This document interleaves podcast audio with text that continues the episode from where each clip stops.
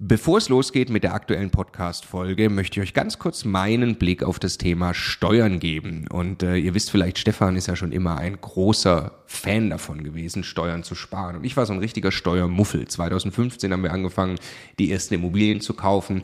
Und Stefan war schon immer drauf und dran, jeden Cent Steuern zu sparen, den man irgendwo sparen kann. Und ich fand das Thema immer irgendwie ein bisschen nervig. Ich dachte, ah ja, warum soll ich mich damit beschäftigen? Klar ist es toll, weniger Steuern zu bezahlen. Aber jetzt wollen wir doch erstmal Immobilien kaufen, Business aufbauen und so weiter. Und ich bin sehr froh und dankbar, dass Stefan sehr frühzeitig zum Beispiel angefangen hat, dass wir eine Holding gründen, die Immobilien in die richtigen Gesellschaftsstrukturen kaufen. Ähm, und ja, wa warum? Also was habe ich dann äh, in den letzten Jahren jetzt äh, lernen dürfen von Stefan und natürlich dann speziell von Martin Richter, der ja, äh, ja wirklich, ich würde mal sagen, Deutschlands bester Steuerberater für Immobilieninvestoren ist. Was ich lernen durfte, ist, dass zum einen Immobilieninvestoren tatsächlich sehr viel mehr Möglichkeiten haben, Steuern zu sparen. Das ist schon sehr eindrucksvoll, was man alles machen kann. Aber dann, und das ist der entscheidende Punkt, sind die gesparten Steuern ja pures Eigenkapital. Es geht also nicht nur darum, dass ich jedes Jahr x tausend Euro weniger Steuern bezahle, sondern es geht darum, dass ich dieses Geld als pures Eigenkapital, als Immobilieninvestor ja wieder ans Arbeiten bringe und sie mit zweistelligen Eigenkapitalrenditen einsetze. Und ich mir dann anschaue, wie viel größer mein Vermögensaufbau ausfällt, zum Beispiel über zehn Jahre, dann kann es gut sein, ich habe nachher das doppelte Vermögen, weil ich mich eben damit beschäftigt habe, Eigenkapital schon vorzugehen, indem ich möglichst viel oder möglichst wenig Geld ans Finanzamt äh, äh, bezahle und möglichst viel Steuern spare, die ich wieder reinvestieren kann. Genau deshalb machen wir seit vielen Jahren sehr viele Inhalte gemeinsam mit Martin Richter und wenn du Lust hast, einmal zu erfahren, welche Möglichkeiten es alles gibt, der eine große Rundumüberblick, dann ist unser Live-Webinar kostenlos, 100% kostenloses Live-Webinar mit Martin Richter genau das Richtige. Eine Stunde lang geht er durch alle steuerlich relevanten Themen für dich als privater Immobilieninvestor. www.immocation.de slash Steuerwebinar. Da findest du die Termine. Es sind alles Live-Termine, die wir jetzt mit ihm aufgesetzt haben. Also am besten jetzt gleich anmelden. Viel Spaß! Der Immokation Podcast. Lerne Immobilien.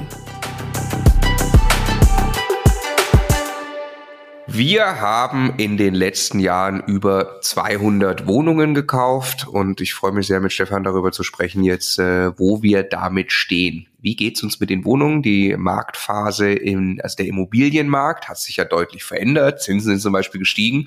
Ähm, und äh, wir haben ja auch immer die, die Aufgabe uns selbst gegeben, euch mitzunehmen auf unsere Reise, auf unsere eigene Immobilienreise. Wo stehen wir da gerade? Sind wir vielleicht schon bankrott, Stefan? Ja, bin gespannt. äh, das werden wir jetzt gleich mal auseinandersortieren und dann schauen, auch so ein bisschen Stresstest machen, ja, für unser Portfolio mit der aktuellen Marktlage. Erstmal hallo Stefan. Hallo Marco.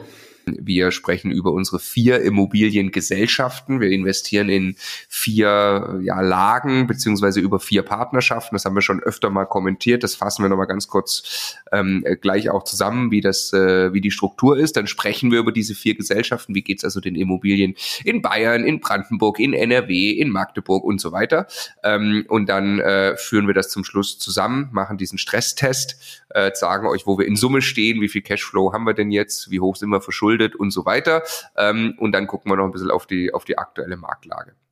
Das Coole ist, wir machen das jetzt hier als äh, entspanntes Podcast-Gespräch und ähm, Stefan und ich haben uns überlegt, wir wollen das jetzt relativ regelmäßig machen, vielleicht ungefähr so einmal im Monat, ähm, nicht zu unseren eigenen Immobilien immer, aber äh, dass Stefan und ich entspannt einen Podcast aufnehmen. Heute mal remote. Ich hoffe, das funktioniert für euch. Entschuldige mich für meine ähm, sehr nasale Stimme. Ich bin erkältet, aber das wollten wir auf gar keinen Fall ähm, sein lassen, dass wir jetzt diese Aufnahme machen. Ähm, genau, deshalb in diesem Modus. Stefan, du kannst gleich kommentieren mal, wo unsere Zahlen herkommen. Ich wollte dich einmal aber noch kurz fragen, was du letztes Wochenende eigentlich gemacht hast. Oh, ich war auf einer riesengroßen Party. oh, äh, ja, letztes Wochenende hat äh, das erste Mal nach drei Jahren endlich unser Immocation Festival stattfinden können und äh, das war jetzt ging die Fanfare hervorragend. Ist das eine Endlosschleife, die Fanfare? Ich habe sie jetzt weggeklickt. Ich weiß nicht, warum sie unendlich. Okay. okay. äh, ja, genau. Jetzt hat das Festival das erste Mal nach drei Jahren äh, stattfinden können und waren irgendwie 1500 Leute äh, ungefähr. Und das war der absolute Hammer. Äh, also ich erinnere mich an den Moment, wie wir das erste Mal in diese Halle am Tag vorher kamen, ne? wie, äh, wie das aussah, die Stage und, und was die Licht und Technik und so da schon aufgebaut hatten. Sensationell. Der Tag selber war also wahrscheinlich das Highlight der letzten sechs Jahre für mich äh, auf unserer Immocation-Reise. Das kann man wirklich so sagen. Also es ist erstaunlich. Ne? Wir haben teilweise natürlich äh, große Zuschauerzahlen schon gehabt auf, auf, auf YouTube-Videos, Podcast-Folgen, Webinaren und so weiter aber physisch zusammenkommen mit den Leuten. Ich habe auch noch nie die Marke so erlebt. Ich bin so glücklich, äh, was was äh, das Team auch gemacht hat. Ja, ähm, also wer wir laden diese Podcast-Aufnahme auch auf YouTube hoch. Äh, der sieht mich hier sitzen hinter mir. Das ist äh, der Job des Teams und der Messebauer. Äh, gab sogar eine kleine Rakete, das Immocation-Logo. Es gab ein zweites Sofa, das steht jetzt bei mir zu Hause ja, äh, im Keller und ich kann habe jetzt hier quasi ein kleines Außenstudio.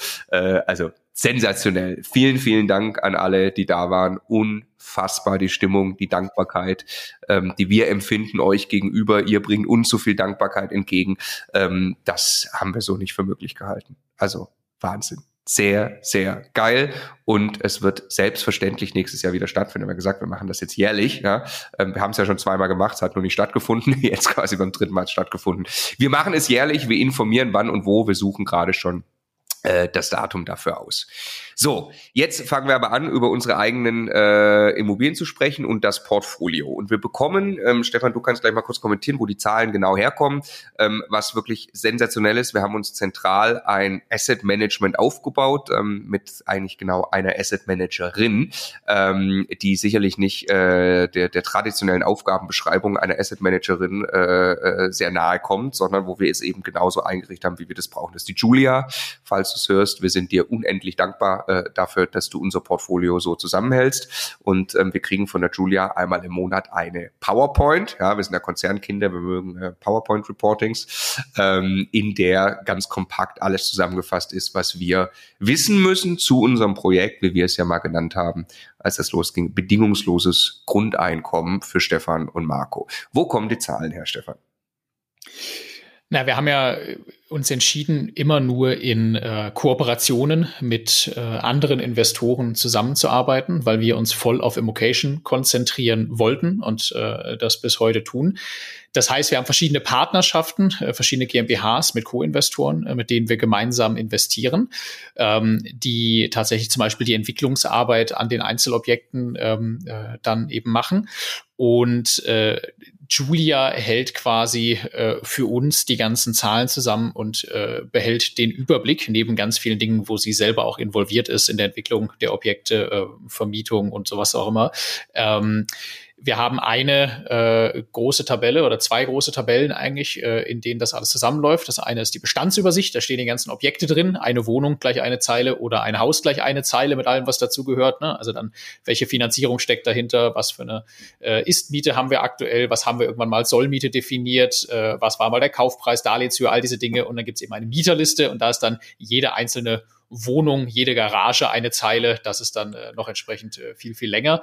Äh, und auf dieser Basis kommen wir in den großen Genuss von der Julia dann einmal im Monat ein ähm, PowerPoint Deck quasi zugeschickt zu bekommen, äh, wo auf ein paar ganz wenigen Folien die Julia für uns die, die Kernzahlen der Immobilien hoch aggregiert, also wo dann einfach nur pro Gesellschaft steht, ähm, hat sich irgendwas noch an den Einheiten geändert? Äh, was ist die aktuelle Ist-Miete? Hat sich irgendwas an der Kostensituation oder an der Finanzierungssituation noch geändert? Und was ist dann der, ähm, was ist dann der Cashflow, der überbleibt? Und also logischerweise sind wir immer in diese Entscheidung überall involviert, aber die Julia gibt uns dann die Möglichkeit, einmal noch aus der Vogelperspektive ähm, den Überblick in den Zahlen zu bekommen.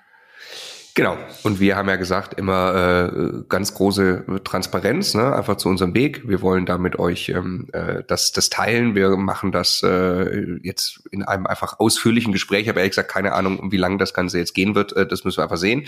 Ähm, was wir nicht machen können, ist logischerweise euch die, die Excel schicken oder, oder die PowerPoint. Ne? Ähm, das hat der eine oder andere immer schon mal gefragt. Äh, das ist einfach zu sensibel von den Daten. Das ist, glaube ich, auch verständlich. Da stehen ja echte Immobilien und so weiter dahinter.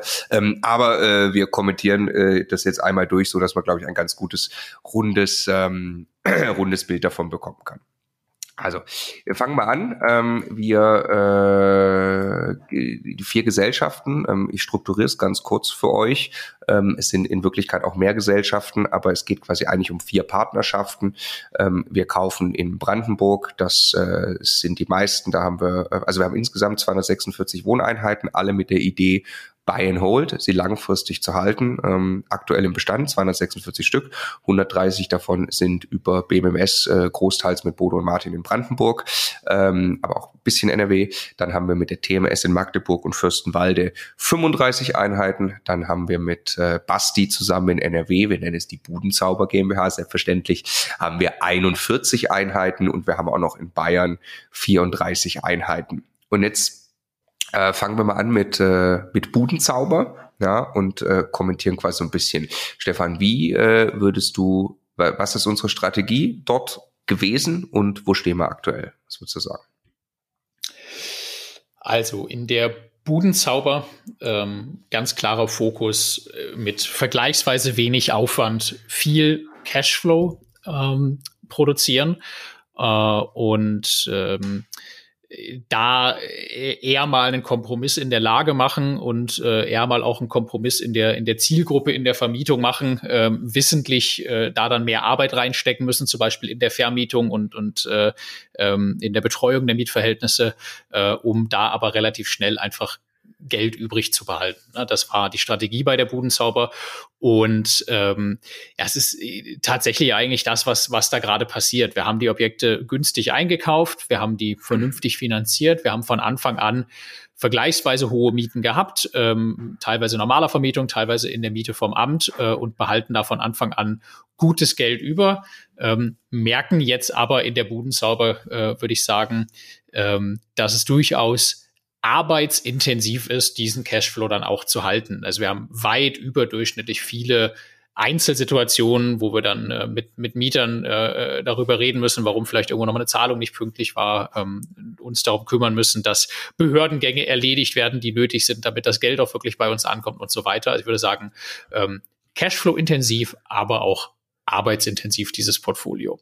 Ähm, Genau, du hast gerade gesagt, wir wollen mit möglichst wenig Arbeit viel Cashflow. Das will, glaube ich, jeder. Du meintest damit speziell, wir haben keine.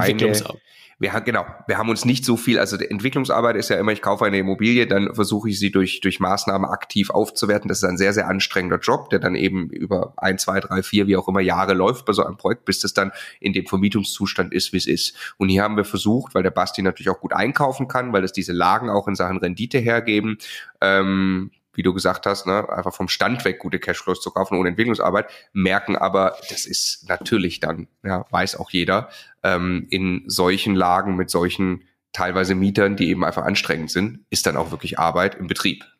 Also es ist eine andere Art von Arbeit. Ne? Es ist nicht so dieses, äh, also Projektcharakter und, und äh, dann auch nochmal sehr, sehr viel Geld möglicherweise in Entwicklungsmaßnahmen und so weiter stecken. Es ist mehr ein, du hast mehr Ärger äh, im Alltag mit diesen Immobilien, so würde ich es formulieren. Und mehr, mehr Einzelsituationen, die dann irgendwie nervig sind und so. Ne? Also ein bisschen mehr so, wie man sich vielleicht das im Allgemeinen, wenn man keine große Ahnung vom Vermieter sein hat, das vorstellt, was so Blödes passieren könnte, wenn man Vermieter ist. Damit hat man mehr zu tun in diesem Portfolio, würde ich mal sagen. Ja. Ähm, plus, du, du kriegst das natürlich umso besser gemanagt ähm, und hast umso weniger Ärger damit, je besser deine Strukturen und Prozesse sind und je besser auch Verwaltung und so weiter funktioniert. Und äh, da haben wir leider in der Verwaltung das, äh, das große Problem gehabt, dass da ein Mitarbeiter, ähm, ist mal erstmal dahingestellt, ne, wer, wer, wer da schuld ist und warum und so weiter, aber ähm, im Prinzip seinen Job von einem Tag auf den anderen hat fallen lassen und, äh, und abgehauen ist, wenn man das so, so hart formulieren will. Und dadurch sind viele Dinge einfach, äh, wo man sich normalerweise darauf verlassen würde, dass, dass die äh, sauber passieren, runtergefallen und äh, sowas dann aufzuräumen ähm, und wieder in geordnete Bahnen zu bringen, ist äh, deutlich mehr Arbeit, als einfach in einem, in einem sauberen Steady-State-Zustand dann später zu lassen, glaube ich. Ja, also man sagt ja je, je, äh, unter Immobilieninvestoren, ne, wenn man da ein bisschen Bestand aufbaut, jeder wird irgendwann äh, einmal hart getroffen vom Verwaltungsbumerang. Äh, das ist hier klar passiert. Wir haben keine funktionierende Verwaltung, mehrfach, wirklich über lange Zeiträume funktionieren die Dinge nicht. Das schlägt richtig brutal ein auf dem eigenen Schreibtisch. In dem Fall sind die Strukturen ja so, dass es auf dem äh, Schreibtisch vom Basti einschlägt, der uns da auch immer äh, sehr leid tut, was ihn da trifft. Aber das ist wirklich, äh, das ist zu lösen. Wir stecken mittendrin. Ich glaube, wir sind auf einem guten Weg, jetzt verstanden zu haben, wie wir das, äh, wie wir das lösen müssen. Da kann man auch viel mit eigenen, äh, eigenen Strukturen machen ähm, und wirklich viel aufsetzen. Mittlerweile die Möglichkeiten mit, mit digital selber da zentral was zu machen, zum Beispiel über virtuelle, virtuelle Assistenten und so weiter, ähm, die sind wirklich groß. Äh, das muss man aber einmal sauber machen. Wir haben noch keine guten funktionierenden Verwaltungsprozesse für diese arbeitsintensiven Mietverhältnisse, die wir da teilweise haben. Und deshalb ist das noch anstrengend. Die Cashflows sind gut, aber es ist noch anstrengend. Ja? Und wir müssen es noch lösen, dass es auch eben für den Basti äh, nicht einfach so viel Arbeit bedeutet. In, ja. in Zahlen, Stefan, ähm, Witzigerweise, ne? Was also auch da, nee, mir ist da nur die, mir ist da nur die Ergänzung noch wichtig, ne? Also jetzt mal wieder überlegen, wir haben, wir haben in einem unglaublichen Tempo diese ganzen, äh, diese ganzen Käufe gemacht und gesagt und danach kümmern wir uns darum. Ne? Wir machen in einem absoluten Sprint den Bestandsaufbau und danach kümmern wir uns darum, alles in geordnete Bahnen zu bringen, weil mit dem Wissen, was wir auch aus Konzernzeit und sowas haben, das kriegt man dann schon hin. Also das ist ja auch nur, weil es dann stressig und nervig ist, heißt ja nicht, dass das nicht geht oder dass da Probleme entstehen. Das ist halt einfach nur Arbeit. Und ich glaube, genau in dieser Phase sind wir jetzt.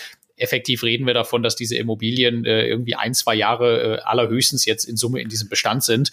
Ähm, also, äh, glaube ich, völlig in Ordnung, auch in diesem Prozess noch zu sein. Ne? Es ist nur äh, trotzdem in dem Moment, wo man da drin steckt, äh, ist halt nervig. Ja. Also ich glaube, Zeit vergeht schneller, als du denkst, eher zwei bis drei Jahre, aber ja. Äh, ja, je, nach, je nachdem, welches Teilportfolio jetzt. ja. Richtig, aber äh, genau, also nochmal, äh, das hat man gerade zum Anfang nicht kommentiert. Ne? Wir haben uns ähm, äh, mal das Projekt vorgenommen, als wir dann gesagt haben, jetzt äh, haben wir die Möglichkeit, ein bisschen größeren Bestand auch aufzubauen, wollen Gas geben über Co-Investoren, projektbedingungsloses Grundeinkommen. Wir wollen, dass äh, passiv unser Konzerngehalt pro Person rauszunehmen ist aus diesem Bestand und logischerweise auch, äh, also Jahr, Jahresgehalt quasi brutto, ja, äh, werden wir nachher gleich sehen, wo wir stehen. Ähm, und äh, das, ich würde sagen, wir sind so ein bisschen an einem Punkt, wo wir die äh, Immobilien, die dafür nötig sind, alle gekauft haben. Wir haben sie nur nicht alle entwickelt bisher, wo wir stehen, sehen wir gleich. Und wir haben noch nicht überall die Betrieb Betriebsprozesse so sauber, dass es wirklich keine Arbeit macht. Und das ist hier ähm, in NRW, glaube ich, das größte Thema. Ähm, ja. Was haben wir? Zahlungsrückstände. Das ist jetzt also jetzt äh, allgemein aufs gesamte Portfolio kurz bezogen, weil wir nur die Zahlen so hier zur Verfügung haben. Ganz grob schulden uns Mieter in Summe 20.000 Euro ja, aktuell offener Deckel quasi aufs gesamte Portfolio gesehen. Findest du das viel oder findest du das wenig, Stefan? Nee, das ist, das ist am Ende super wenig eigentlich. Äh, wenn du dir anschaust, wir kommen da nachher drauf bei der Aggregation, dass wir hier von, äh, von Mieteinnahmen in Summe Größenordnung weit über eine Million im Jahr reden. Ähm, und nicht alles dieses Geld ist ja äh, endgültig verloren, ne? sondern das ist einfach Geld, wo wir aktuell in irgendwelchen Diskussionen und, und Nachforderungen und was auch immer sind, Gesprächen sind, endgültig abgeschrieben haben wir bis jetzt sehr, sehr wenig Geld. Also das kannst du echt an, an einer Hand abzählen, wie oft das vorkommt, dass ganz schlussendlich wirklich von der Mieter was nicht bezahlt wurde in diesem Portfolio. Und ähm, auch hier wissen wir, in den allermeisten Fällen gibt es dann irgendeine Situation, warum der Mieter eine Position A hat, wir eine Position B haben, zum Beispiel, weil irgendwas ihm in der Wohnung gerade nicht gefällt, aus seiner Sicht das ein Mangel ist, aus unserer Sicht ähm, das etwas ist, worüber wir reden können, was aber keinen Bezug zur Miete hat und so weiter. Und also nochmal 20.000 Euro also völlig in Ordnung für die, für die Größenordnung dieses Gesamtportfolios. Ja, genau. Also äh, ich glaube, wir kommen jetzt gleich noch wieder zum nächsten Thema, was dann sich aufs Gesamtportfolio bezieht, aber tatsächlich sind ja das dann eben die großen großen Themen, die aus diesem Portfolio-Teil rauskommen, nämlich aber eben die Frage, ja gut, hast du dann wirklich einfach keinen auf dem Papier gute Cashflows, aber nicht wirklich, weil Zahlungsrückstände, äh, das haben wir gerade kommentiert. Interessanterweise kommt fast die Hälfte aus genau einem Haus. Ne? Ähm, also das ist auch wieder, wieder äh, finde ich sehr, sehr spannend. Ne? Das ist einfach ein, ein Problemhaus, was wir auch wussten beim Kauf, dass da natürlich äh, teilweise eben schwierige Mietverhältnisse sind. Ähm, und da ist man so ein bisschen, da, ich glaube, die sprechen auch untereinander, die Mieter, und da sind einfach ein bisschen, bisschen Fronten verhärtet. Ne? Basti fährt da regelmäßig hin, teilweise wird dann die Tür nicht aufgemacht. Und also das ist wirklich äh, die harte Arbeit. Ähm, und äh, es ist wieder 80-20 oder noch extremer, äh, dass du eben dann dieses eine Objekt hast, wo jetzt die Probleme am größten sind. Ist also selbst wenn man jetzt sagen würde, 20.000 Euro äh, fallen endgültig aus im Jahr, ne, jetzt mal einfach äh, als These in den Raum gestellt, das wären weniger als zwei Prozent der Netto-Kaltmiete dieses Portfolios. Äh, das ist eine Zahl, die wir ähm, lange Zeit auch immer gesagt haben. Also irgendwas muss man kalkulieren für Zahlungsausfall, irgendeine Prozentzahl in eine Kalkulation reinnehmen. Da haben wir gesagt, so zwei, drei Prozent je nach Lage. In C-Lagen hätte man eher sogar vielleicht noch ein bisschen mehr gesagt. Also das ist tatsächlich aufgrund der Größenordnung ja, eigentlich völlig in Ordnung. Ja. Aber trotzdem verursacht es eben Arbeit, weil du kannst ja nicht ja. einfach sagen, ist jetzt wurscht, ja, und wenn es vor allem nee. dann hauptsächlich ja. von einem Haus kommt, kannst du nicht sagen, das Haus funktioniert einfach nicht, sondern da musst du rein und das funktioniert, das ist dann wirklich, äh, wirklich einfach Arbeit. Ja, du musst dann ja insbesondere schauen, dass hinterher nicht die Wohnung leer steht, also dass du dann äh, nicht in diesen Hickhack, dass vielleicht irgendwo du einen Mieterwechsel hast, äh, du dann noch äh, Zahlungsausfälle dadurch kassierst, dass die Wohnung dann zwischendurch nicht sauber vermietet ist und so weiter. Möglicherweise hast du Sanierungskosten und so. Also klar, am, am besten löst du die Fälle einfach einzeln sauber. Ja, ja, genau. Und diese Einzelfälle äh, sind in der Sache, die, die, die machen überhaupt keinen Spaß. Ne? Also das, äh, das ja. ist klar. Das ist einfach, da, da gibt es äh, sowieso die allermeisten Mieter sind einfach super. Ne? Ähm, hier ja, in dem Haus äh, die meisten eher nicht. Und dann gibt's davon auch noch Extreme, die das einfach wirklich probieren, ähm, ob sie einfach vielleicht nie zahlen müssen. Ähm, wir haben natürlich auch noch eine, äh, selber wollen wir natürlich auch Mieterhöhungen durchsetzen. Ähm, also da ist einfach äh, frontenverhärtet und das tut auch weh. Das tut wirklich weh äh, in der täglichen Arbeit. Genau, aber wie du schon gesagt hast, aufs Gesamtportfolio äh, ist das, glaube ich, äh, vollkommen in Ordnung. Wir haben äh, bei fünf von, aufs gesamte Portfolio gesehen, also fünf von 246 Wohnungen kamen im letzten Monat. Das müsste der September gewesen sein, ja, weil bis wir hier dann die Zahlen aggregiert und so weiter, ähm, also kamen fünf, bei fünf Wohnungen kam die Miete nicht.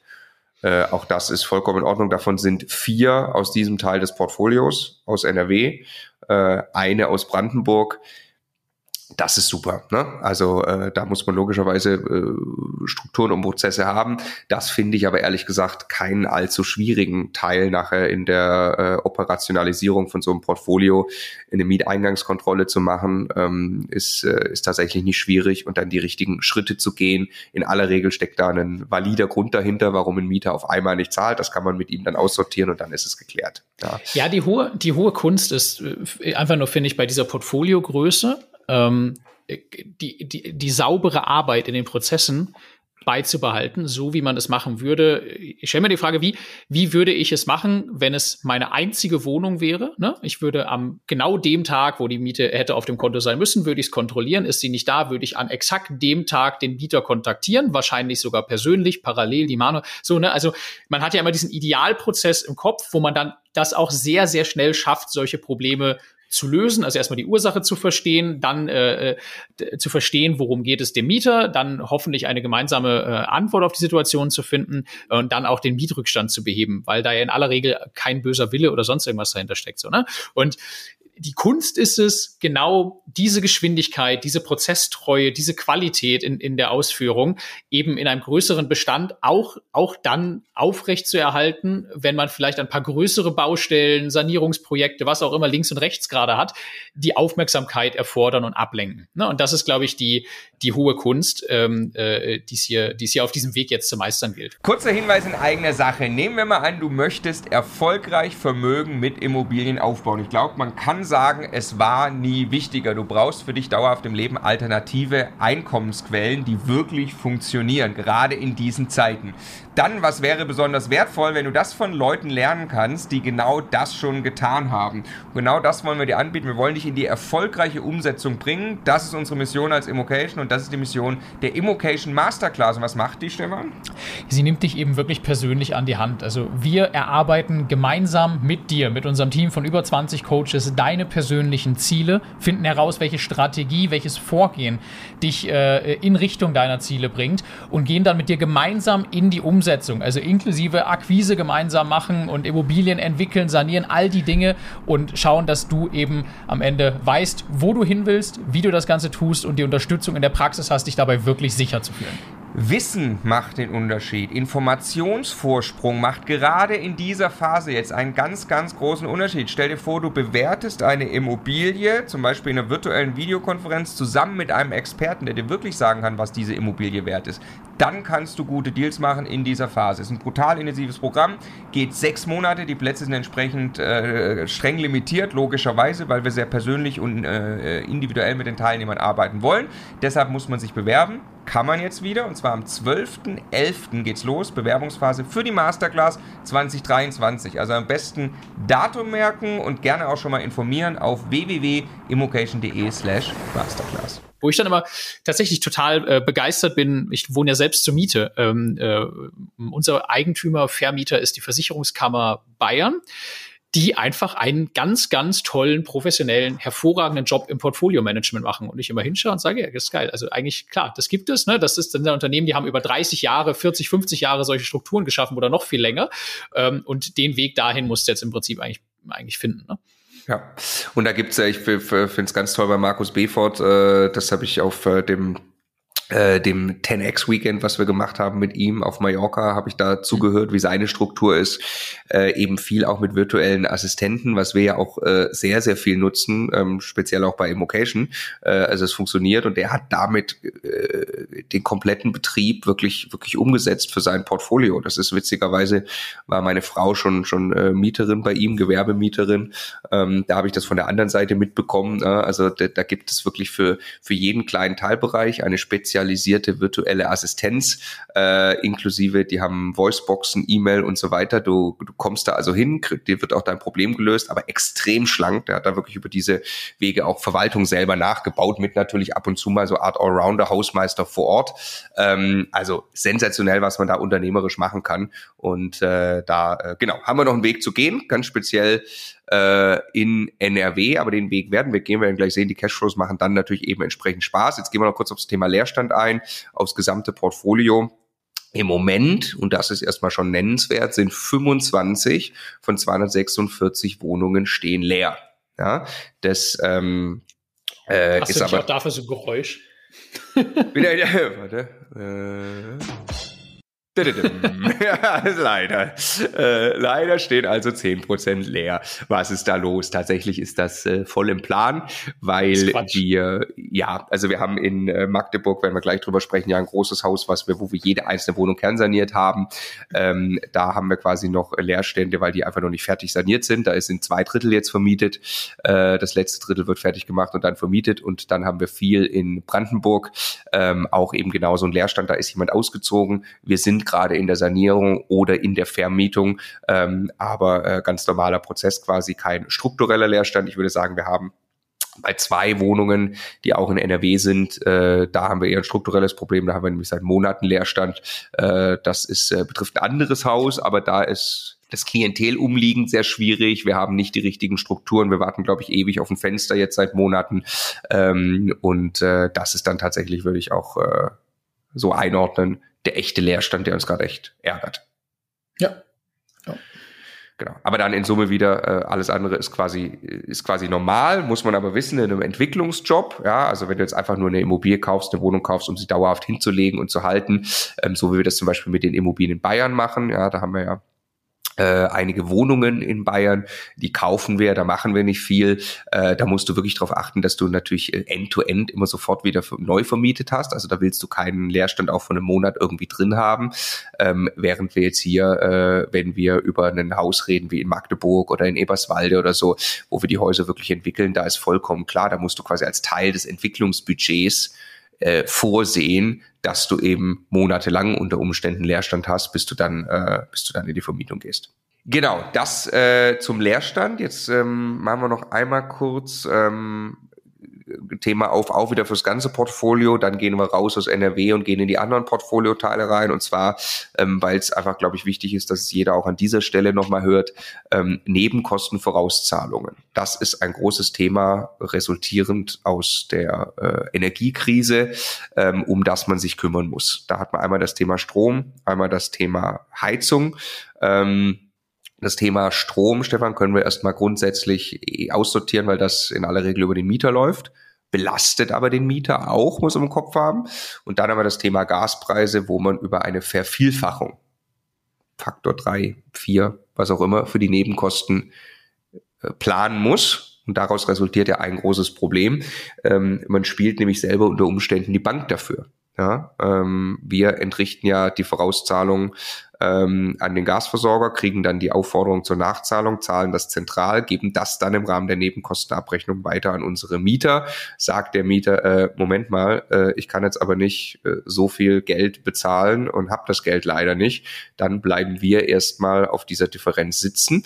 Und äh, jetzt muss man zu einer Bewertung kommen, wie sehr das aufs ganze Portfolio ein Liquiditätsrisiko darstellt und muss dafür entsprechend sollte man auch Geld, äh, Geld vorhalten. Ich habe schon gehört, dass Leute auch damit mit, mit Banklinien dafür arbeiten. Ähm, ja, ist natürlich jetzt nicht ideal, äh, sich Geld von der Bank dafür zu holen, aber äh, wenn es nicht anders geht, dann müsste man auch das machen. Aber wichtig ist auf jeden Fall, zu einer Bewertung zu kommen.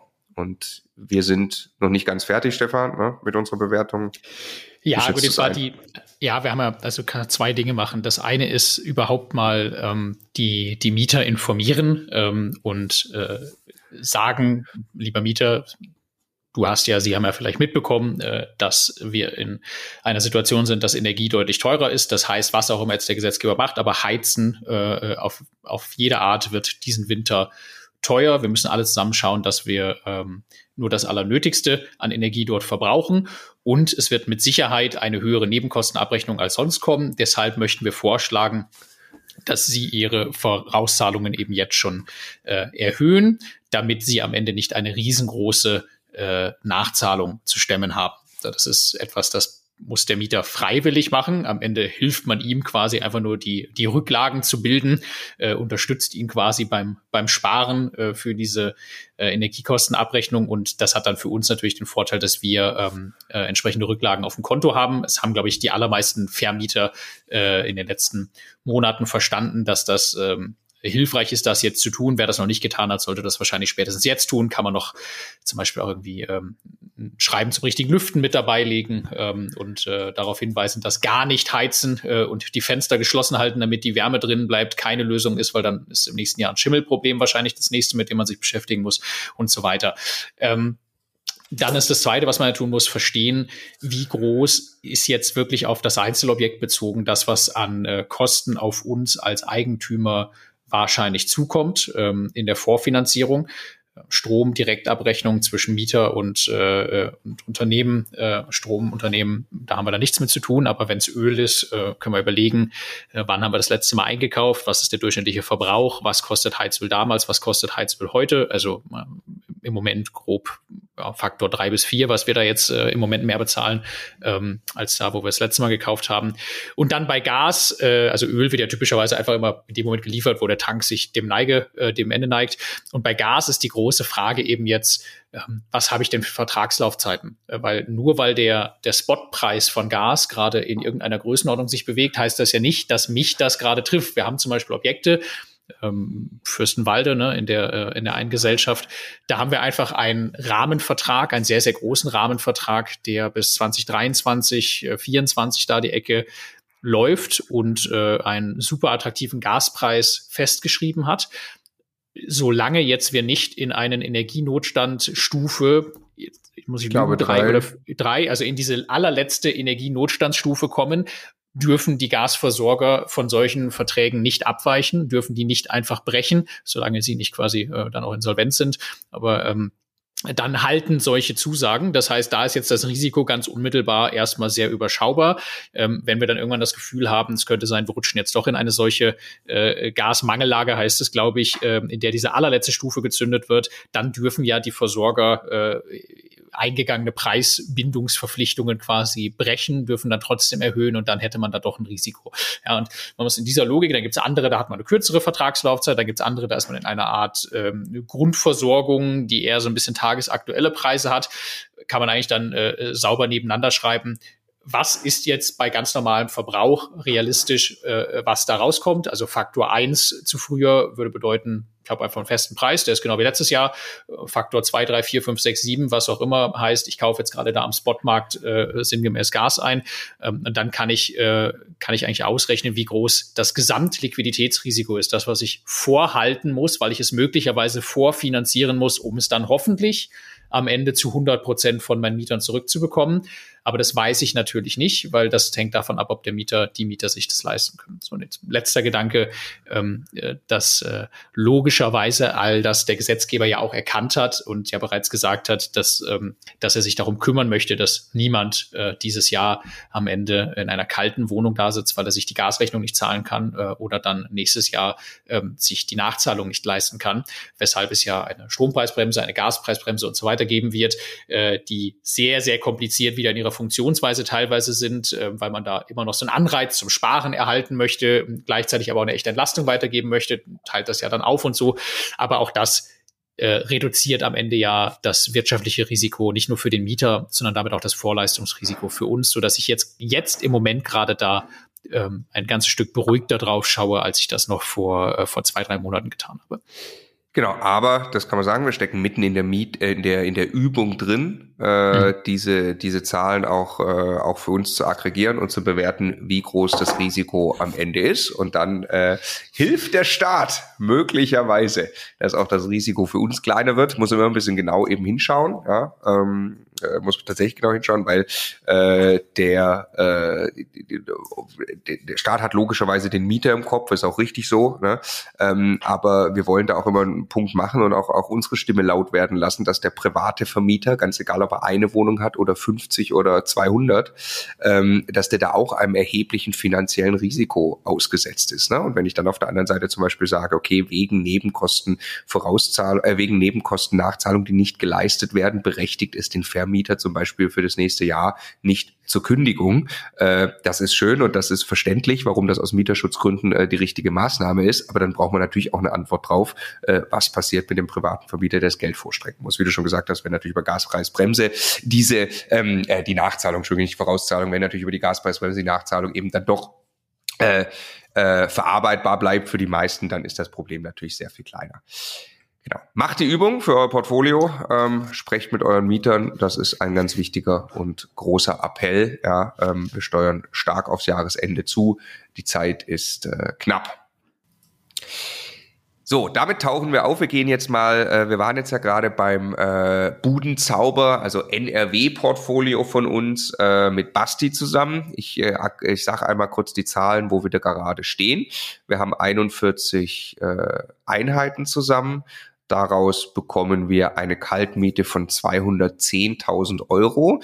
Es ist ganz interessant. Beim letzten Portfolio-Update, ich glaube, es war im März 22, haben wir 206.000 Euro gehabt. Also so gut wie keine Steigerung, was auch total zur Strategie passt. Wir haben da eben schon mit guten Renditen, guten Cashflows und so weiter äh, eingekauft. Ja, der Cashflow im Jahr, der hier rauskommt, jetzt in dem Fall ist es der Cashflow, wenn wir keine äh, Zahlungsausfälle haben, ja, sind es äh, 86.000 Euro, die als freier Cashflow übrig bleiben. Stefan, wie berechnen wir den Cashflow? Das ist ganz wichtig immer, dass wir es kommentieren, finde ich, äh, jedes Mal, wenn wir es nennen. Ähm, Kaltmiete, erstmal logisch, ne? Abzüglich der ähm, Annuität an die Bank, also sowohl Zinsen als auch Tilgung. Das heißt, es gibt einen Vermögensaufbau über den Cashflow hinaus in Form der Tilgung. Ne? Ähm, abzüglich der Kosten für die Verwaltung, abzüglich der äh, nicht umlagefähigen Anteile des Hausgeldes bei Eigentumswohnungen ähm, und dann eben einer Instandhaltungsrücklage, die wir selber bilden. Ähm, entweder äh, für Mehrfamilienhäuser quasi vollständig bei uns äh, oder bei Eigentumswohnungen. Teilweise überweisen wir es ja an die WEG und bilden dann selber noch etwas, ähm, wo wir immer je nach Haus schauen, in welchem Sanierungszustand ist dieses Haus und was brauchen wir ganz grundsätzlich, um dieses Haus dauerhaft einfach in seinem aktuellen Zustand erhalten zu können. Und diese Rücklage ziehen wir da eben ab.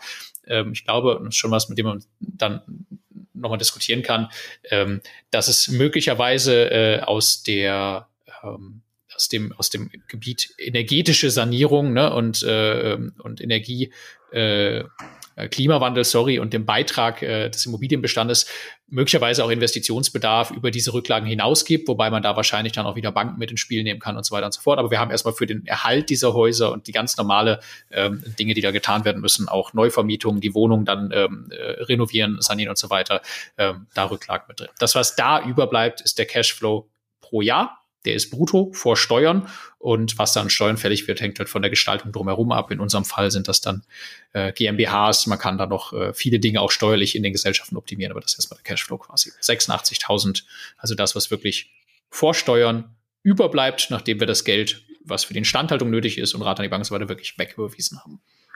Genau, wichtiger Punkt war da drin, die Klimaaufgabe der privaten Investoren, sage ich gerne, ne? die haben wir alle, die kommt und ihr müsst im Bestand natürlich gucken, was habt ihr da für Häuser, ähm, weil das äh, übersteigt möglicherweise äh, bisherige Rücklagen, die man da gebildet hat in, äh, in den Höhen, wie man sie bisher gebildet hat. Ähm, das bringt uns äh, dann auch zu einem Soll-Case für die Budenzauber-Gesellschaft, der genau gleich aussieht wie der, wie der Ist-Case, also gute 210.000 Euro Mieteinnahmen im Jahr, sollen gute 210.000 Euro Mieteinnahmen im Jahr werden. Wir werden jetzt immer unsere Sollzahl auch nennen, wo wir da hinkommen. Und das kann man jetzt vielleicht auch einmal noch einordnen. Das ist wichtig zu verstehen. Die Sollzahl ist das, was wir gesagt haben beim Kauf der Immobilie, wo wir glauben, dass die Miete hinentwickelt werden kann. Was in dieser Sollzahl nicht drin ist, ist das, was natürlich auch jetzt, jetzt ist Inflation gerade sehr hoch, ne? jetzt ist aber trotzdem kurzfristig äh, mit Sicherheit keine gute Idee, äh, Mieten zu erhöhen, sondern das alles natürlich ähm, mit, mit Vorsicht zu machen und zu schauen, dass natürlich die Mieter sich das auch aktuell leisten können, erstmal liquiditätstechnisch auch. Ähm, aber grundsätzlich äh, steigen Mieten ja mit der Inflation und das ist äh, also hier äh, wenn, also wir haben bei vielen, bei vielen der Wohnungen, wahrscheinlich bei den meisten, ist es so, dass bereits die Mieterwartung deutlich übertroffen ist. Das heißt, der Markt sieht eine höhere Miete vor, als wir damals als Sollmiete angesetzt haben. Würden wir also heute eine Wohnung, würde jemand ausziehen, wir vermieten sie neu, was ja auch ständig passiert, erzielen wir am Markt höhere Mieten, äh, als wir das damals angenommen haben. Diese Sollmiete, die hier aber mal steht, ist quasi das, das Minimum, was wir erreichen wollen aus Entwicklungsarbeit. Also nicht einfach aus, ich sag mal, dauerhaften Mieterwechsel, dauerhaften Mieterhöhungen, Mieten, die mit der Inflation steigen oder noch höher steigen je nach Lage, sondern das ist wirklich resultierend aus einem Entwicklungsjob. Und den haben wir ja, gerade auch so kommentiert, bei diesen Wohnungen in NRW haben wir den nicht. Da müssen wir nicht viel entwickeln, die sind zu guten äh, Renditen vermietet. Da müssen wir nur gucken, dass wir möglichst wenig Arbeit im Betrieb haben, was eben hier die Aufgabe ist. Deshalb ist der Soll-Case auch äh, genau dem Ist-Case. Aber wenn natürlich Mieten anziehen, äh, in, in, in Essen, Wuppertal und so weiter, wo die Häuser dort stehen, ähm, dann logischerweise geht die Zahl auch hoch. Ja, weil du hast ja, du hast ja diesen, diesen Effekt, der, glaube ich, ganz wichtig immer zu verstehen ist, ähm, wenn die Mieten sich in etwa mit der Inflation entwickeln, steigt der Cashflow überproportional. Ne? Also wenn ich die Mieten um zehn Prozent mit der Inflation, über welchen Zeitraum auch immer, ähm, nach oben habe steigen lassen, einfach nur aufgrund der allgemeinen Teuerung. Ne? Der Bieter gibt äh, quasi immer noch gleich viel Geld aus, äh, prozentual von seinem Einkommen, wenn man mal sagt, dass äh, zusammen mit der Inflation auch die Einkommen sich in etwa langfristig entwickeln und so weiter das Einzige, was ja nicht, also die Kosten steigen, die ich habe für Verwaltung und auch für Instandhaltung und solche Sachen, aber das, das was nicht steigt, wenn ich mir das langfristig gesichert habe, äh, ist, also wenn ich die Zinsen mir langfristig gesichert habe, ist ja die Rate an die Bank, meine Annuität, die ja typischerweise den allergrößten Kostenblock in meiner Kalkulation ausmacht, weil ich äh, bei Immobilien ja äh, gerne äh, eine, eine relativ hohe Beleihung wähle. Ähm, und dadurch bleibt von mehr Miete überproportional viel Geld als zusätzlicher Cashflow hängen, was dann dafür sorgt, bei 10% Mietsteigerung, dass ich möglicherweise mein Cashflow um 20 oder 30 Prozent oder sowas, ähm, je nach konkreten Zahlen steigere. Ne? Und das ist ein Effekt, der, der eben ähm, dazu führt, dass allgemeine Teuerung, allgemeine Inflation sich sehr, sehr positiv auf das auswirkt, was ich als Immobilieninvestor aus einem einmal aufgebauten Bestand übrig behalte. Genau. Nochmal bitte Vorsicht in den nächsten Monaten. Wir reden hier von mittel- bis langfristiger ja. Steigerung. Aber ich möchte es nochmal in eigenen Zahlen sagen, weil der Punkt so wichtig ist und weil er, wenn Leute vor vielen Jahren Immobilien gekauft haben unabhängig von der Preisentwicklung, die natürlich alle sagen, oh, meine Immobilien sind heute mehr wert. Das ist das, was dir die Leute immer erzählen, weil sie es feiern, dass wenn jetzt jemand vor zehn Jahren eine Immobilie gekauft hat, dann ist die heute in den Büchern viel mehr wert. Ich denke mir immer, ja, herzlichen Glückwunsch, das bringt überhaupt nichts, es sei denn, du verkaufst sie jetzt, dann realisierst du was anderes, vielleicht betreibst du Immobilienhandel, das ist geil, das ist ein Business, ne, total, klar, aber äh, für dich als Buy-and-Holder, der sich einen Bestand aufbaut, ein bedingungsloses Grundeinkommen vielleicht, wie wir dieses Projekt ja mal genannt haben, ähm, der muss sich eigentlich freuen über das, was da an Miete passiert. Und der Effekt ist eben krass. Nehmen wir einfach mal an, egal, ihr könnt beliebige Zahlen einsetzen, ähm, äh, 5% Mietrendite habt ihr und 5% ist das, was ihr rechnet für Bankrate und Kosten. Da werdet ihr Cashflow-neutral. Ja, mittlerweile wahrscheinlich ein bisschen höher, ähm, ist klar, aber so 5%. Äh, Jetzt hast du zum Beispiel ein äh, bisschen entwickelt und bist bei, äh, bist bei 6%, dann hast du entsprechend dieses eine Prozent Cashflow. Und jetzt steigen die Mieten über die Zeit und du gehst auf 7%, dann hast du eben deinen Cashflow verdoppelt. Ja, das ist das, was Stefan gerade auch vorgerechnet hat. Wenn du von 6 auf 7% gehst, 5% war deine Bankrate äh, plus das, was du zurücklegst und so weiter, hast du in diesem Beispiel den Cashflow verdoppelt. Also alles, was on top kommt jetzt an Mietsteigerung, ist ja purer Cashflow. Wenn du in dem Sockel unten drunter natürlich auch ordentlich Rücklagen gebildet hast für das, was du brauchst, um die Immobilie dauerhaft in, äh, in Stand zu halten. Ab, abzüglich, zu halten. Abzüglich, abzüglich theoretisch einem Anteil, weil ja auch Kosten für Handwerker, was auch immer, theoretisch dann langfristig auch in etwa mit diesem Richtig. Niveau steigen, aber trotzdem bleibt ein Großteil davon als Cashflow. Ja, ja. Äh, genau, deshalb äh, macht ja das Long Game dann so viel, besonders viel Spaß. Wir sagen ja immer, der Bob muss in die Bahn, wenn er mal runterfährt. Das ist richtig, richtig cool, was da für Effekte dann passieren. Und das sehen wir jetzt schon. Wir haben ja den Großteil, wir haben ja angefangen hier, also wir selber haben angefangen, 2015 habe ich die erste Wohnung gekauft, Stefan, du 2016. Das waren aber quasi, da haben wir unsere Altersvorsorge gemacht mit sechs kleinen Wohnungen und dann haben wir hier ja diesen großen Bestand aufgebaut mit äh, Mitte, Ende 2019 angefangen, 2020, 2021 sehr viel gemacht, äh, 2022 jetzt eben und da ähm, äh, äh, ist das ein kurzer Zeitraum und trotzdem spürst du schon diese Effekte. Ähm, genau, also das ist Budenzauber NRW. Jetzt machen wir unsere Immobilien in Bayern. Die Gesellschaft heißt SMS, ja, Abkürzung unserer Vornamen. Ähm, unser Co-Investor, den wir, glaube ich, auch noch nie so richtig äh, namentlich benannt haben, müssen wir auch nicht, ähm, möchte er, glaube ich, auch nicht, äh, haben wir äh, 25 Einheiten gehabt beim letzten Portfolio-Update. Mittlerweile haben wir 34. Die haben wir tatsächlich auch dieses Jahr gekauft. Ähm, da haben wir auch noch was gemacht. Da hatten wir nämlich das komplette Portfolio variabel finanziert. Da werden wir gleich noch separat drüber sprechen, wie es unseren Finanzierungen geht, weil das ist ja quasi so ein bisschen Stresstest jetzt ja, ähm, mit den gestiegenen Zinsen. Aber erstmal das Portfolio vermietungs- und, und, und, und quasi objekttechnisch kommentiert äh, da hatten wir 160.000 Euro Mieteinnahmen, äh, haben jetzt, also im März haben jetzt 196.000, das kommt hauptsächlich durch die Zukäufe oder 197.000 jährliche Kaltmiete äh, und haben, äh, ja, erwarten eigentlich daraus nicht wirklich Cashflows. Ne? Weil das Portfolio ist so nicht angelegt. Die, davon sind ähm, vier von diesen Wohnungen sind in München und dann könnt ihr euch so vorstellen, der Rest der Wohnung verteilt sich die A94 raus, also Osten raus aus München bis ein, teilweise auch ein bisschen mehr, glaube ich, Stunde 15 Fahrzeit, aber eben immer gute Städte, ähm, die groß genug sind und an der Autobahn gelegen sind, bombensichere Lagen. Ja, also das ist in der Vermietung, merkst du auch ein signifikanter Unterschied. Bayern ist extrem strukturstark. Das sind wirklich für uns äh, sehr, sehr gute Lagen, die in München brauchen wir sowieso nicht drüber reden. Ähm, und deshalb ist auch die Erwartung an diesen Teil des Portfolios nicht, dass da kurzfristig äh, Cashflow rauskommt, sondern da freut uns einfach das Spiel, die zahlen sich von selbst ab und äh, ja, die größte Freude wird am Ende meine Tochter haben, wahrscheinlich irgendwann mit diesen mit diesen Immobilien quasi, wenn man sie ultra langfristig denkt. Ähm, aber äh, genau, das ist da der Hintergrund. Ja, also am Ende bleibt da dann möglicherweise schon mal ein bisschen Geld über ähm, bei den Immobilien in dem Moment, wo wir Neuvermietungen haben, weil das also teilweise ein, ein absurdes Niveau annimmt, äh, wie sich die Mieten äh, in München und im Umland von München entwickeln. Ähm, das heißt, wenn du irgendwo eine Neuvermietung hast und ganz normaler Markt vermietest, ähm, dann entsteht da dann schon irgendwann ein Überschuss, äh, aber im Hier und Jetzt halt nicht. Und das war, wie du sagst, war, war nie das Ziel. Und insofern sind wir quasi on track, dass wir da so also ungefähr eine schwarze Null haben mit äh, beim Cashflow. Ja. Genau, fühlt sich auf jeden Fall geil an. Also dann Immobilien hier zu haben, ähm, macht einfach Freude. Ne? Also ich kann die fast alle äh, mit dem Fahrrad erreichen. Manchmal muss man ein bisschen länger fahren, aber das ist, äh, ist auch mal cool. Kennen wir ja so nicht. Ja.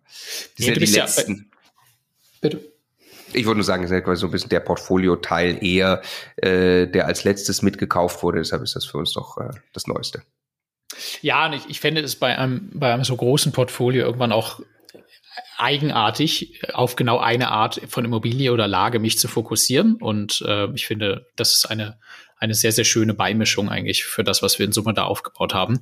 Ähm, hier in der Heimatregion in einem so krass wirtschaftlich stabilen und nachgefragten Markt eben Immobilien zu haben ne? und äh, äh, nicht alles äh, auf irgendeine Karte zu setzen. Ähm, und äh, im Moment fühlt sich das ganz toll an. Ne? Wenn es jetzt einen weiteren Trend gibt, äh, was irgendwie äh, Metropolregion und sowas angeht, dann wird uns das da helfen.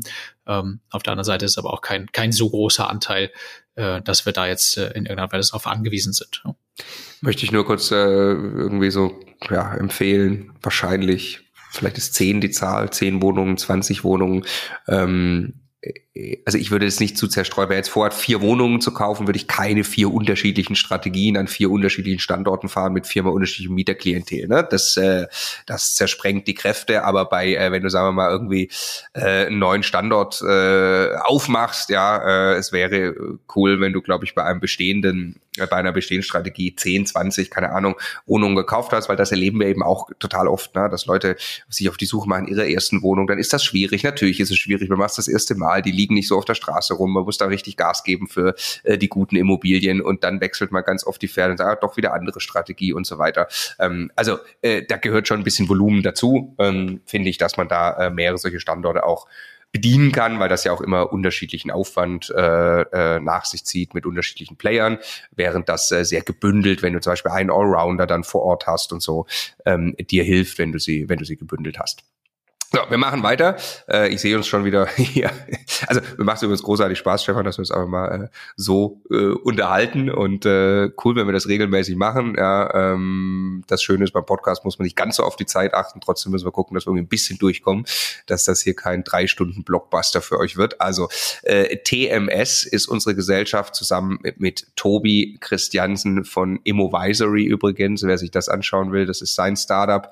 Ähm, und äh, mit ihm machen wir auch auch Co-Investments. Wir haben 35 Einheiten zusammen. Das sind zwei Häuser.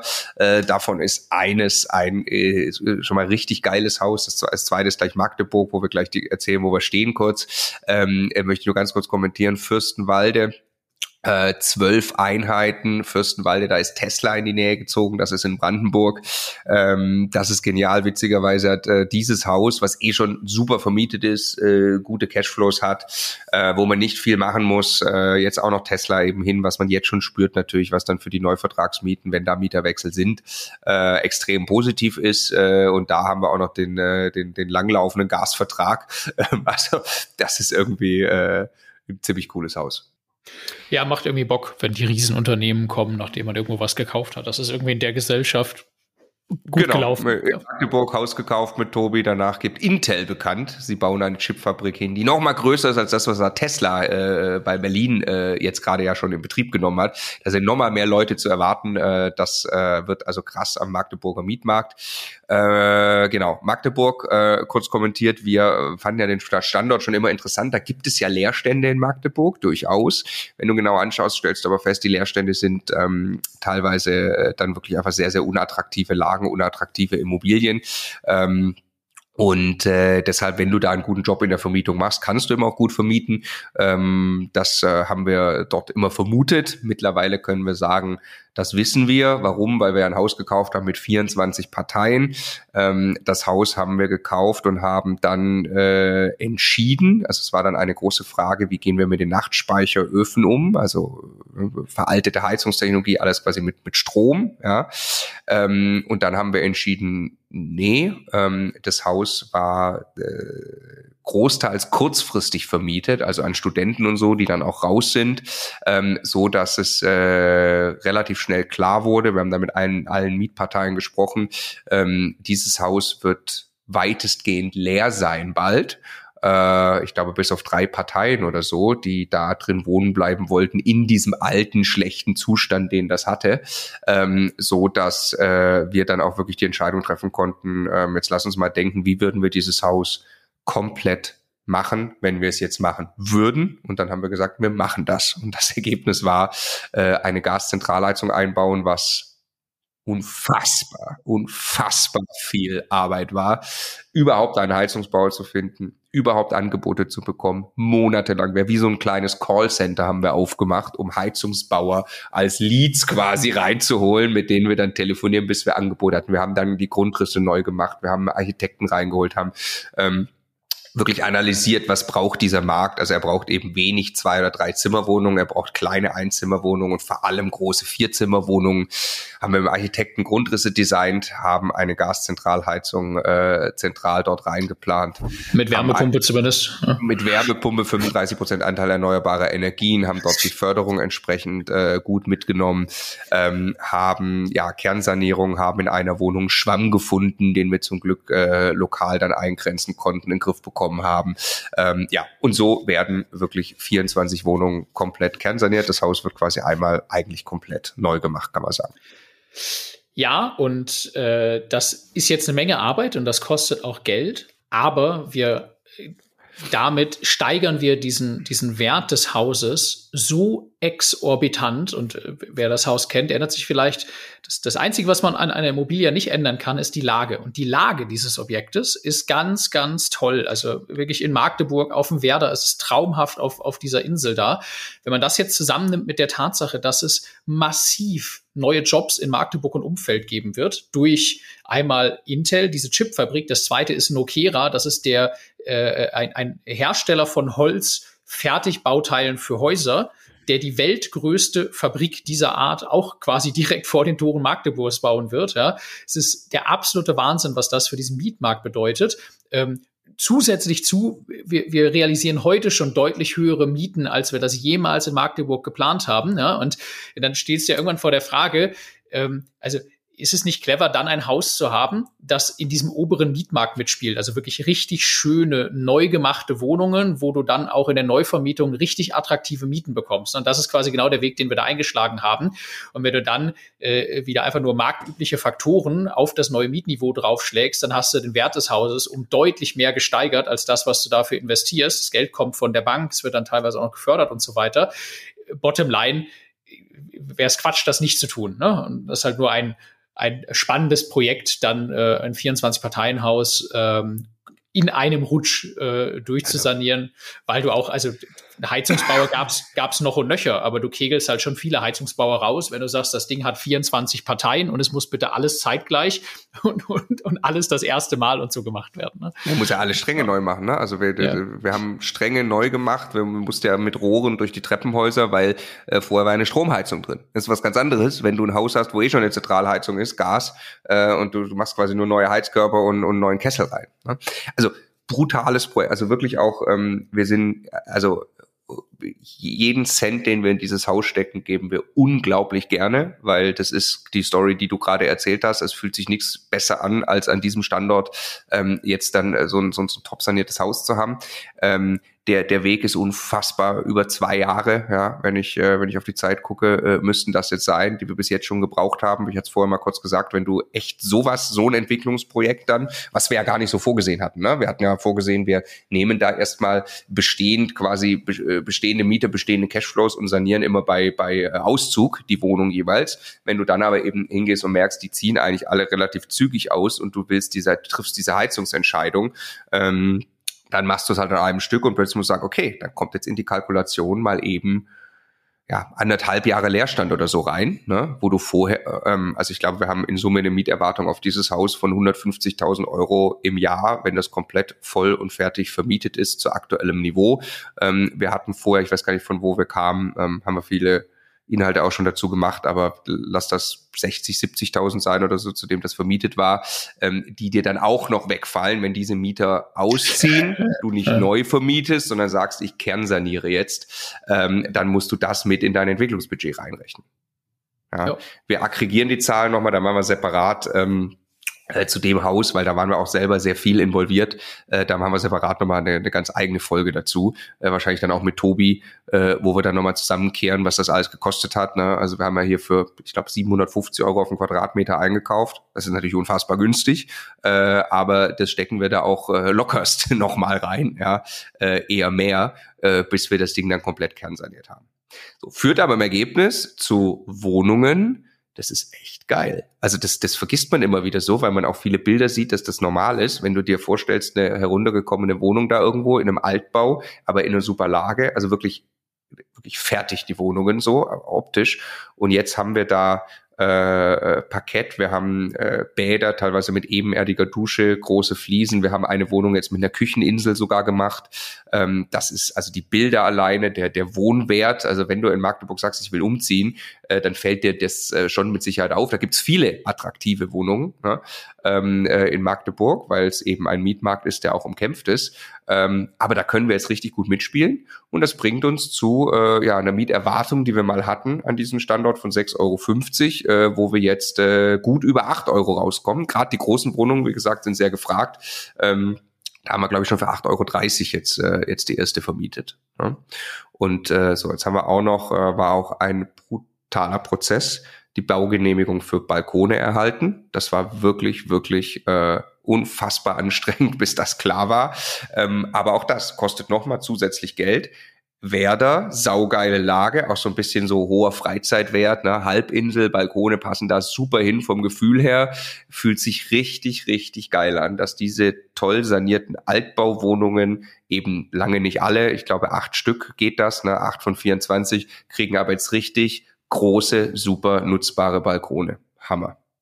Also richtig groß, wirklich geil. Ne? Mit ja zusätzlichem Wohnraum, aber wirklich einer, einer Aufwertung gerade der größten Wohnungen, die wir haben in diesem Objekt, die äh, auch noch am allermeisten nachgefragt sind. Ne? Es ist einfach, so willst du als Familie wohnen, wenn du jetzt als Ingenieur oder, oder Projektleiter bei Intel äh, nach Magdeburg ziehst. Ne? Du hast vielleicht eine junge Familie, haha, äh, Lucky Punch, 200 Meter von dem Haus entfernt, hat eine nagelneue, wunderschöne Kita gerade aufgemacht. Eröffnet, ja. Also ja, das heißt, du bringst dein Kind morgens 200 Meter nach links in die Kita und danach fährst du ein paar Minuten zu deinem neuen Arbeitsplatz bei Intel und hast eine wunderschöne, ganz frisch gemachte Wohnung. Also es ist wirklich großartig.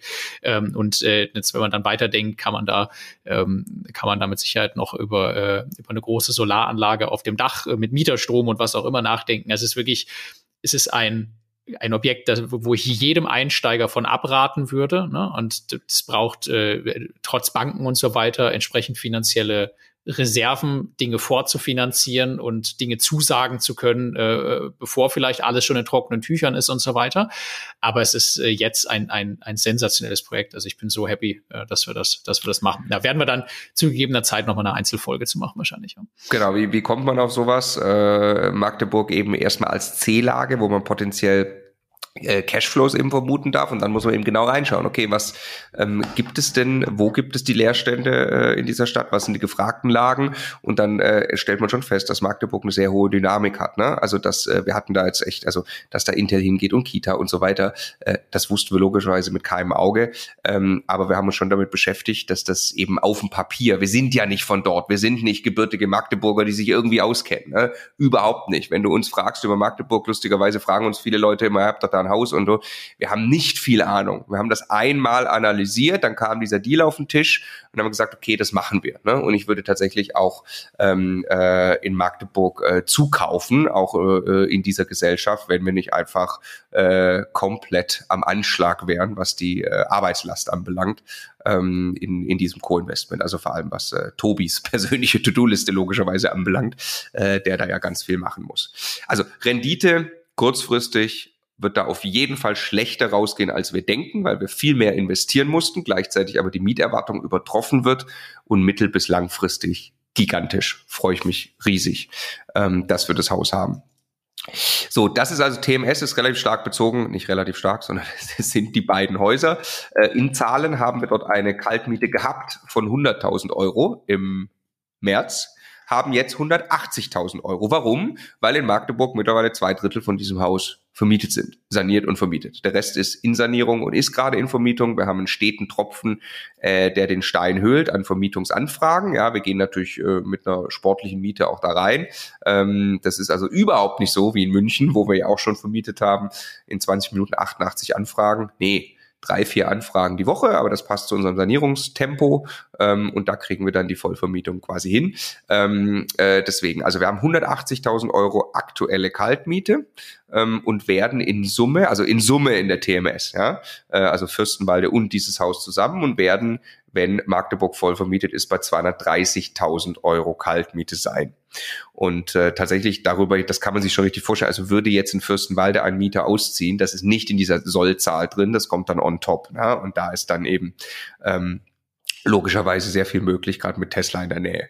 Bringt uns äh, auf einen Cashflow von 110.000 Euro ja, in der TMS. Also wieder mit äh, Rücklagen entsprechend alles abgezogen, Bankrate und so weiter, haben wir dann, ähm, also aktuell 66.000 Euro, sobald Magdeburg dann voll vermietet ist, 100 10.000 Euro. Was gerade am Immobilienmarkt passiert, erinnert uns sehr an das, was am, im Frühjahr 2020 passiert ist, nämlich eine große Unsicherheit. Wir haben uns damals ziemlich mit Immobilien eingedeckt, weil man für ein kurzes Zeitfenster Immobilien sehr, sehr gut im Preis verhandeln kann.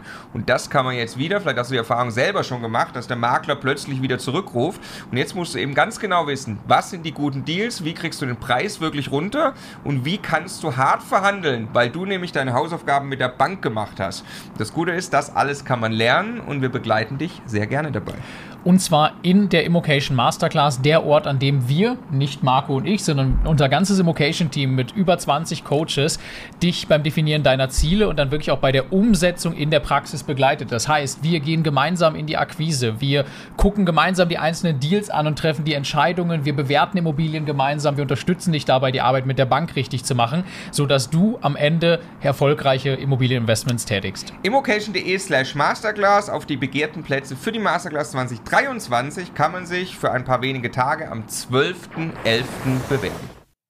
Genau, womit wir durch drei Gesellschaften durch sind und zur vierten und größten kommen. Ja, also ich sage nochmal kurz, Bayern 34 Wohneinheiten, NRW 41, TMS die beiden Häuser 35 und jetzt haben wir dann eben in der BMMS 130 Wohnungen mit den beiden Herren Bodo und Martin. Wir sind unfassbar dankbar für diese Zusammenarbeit. Ähm, wisst ihr bestimmt, äh, haben beide schon vorher mit Immobilien zu tun gehabt. Martin Makler, Bodo Anwalt für Mietrecht, äh, also ideale Kombi. Und wir sehen uns wirklich zu, zu viert als, als Unternehmer, wo, ähm, wo die beiden auch gesagt haben, sie geben einen Großteil ihrer Energie, Zeit und Energie jetzt in dieses Projekt ähm, und wir entsprechend dann logischerweise auch einen Großteil unserer Mittel, äh, was ihr an den Einheitenzahlen absehen könnt und haben da eine unternehmerische Reise gestartet, äh, die, die ganz klar darauf auch abzielt, äh, dass die, die beiden jetzt äh, ähm, äh, natürlich einen jahrelang sehr, sehr intensiven Entwicklungsjob machen. Die Strategie hier ist wirklich Häuser zu kaufen,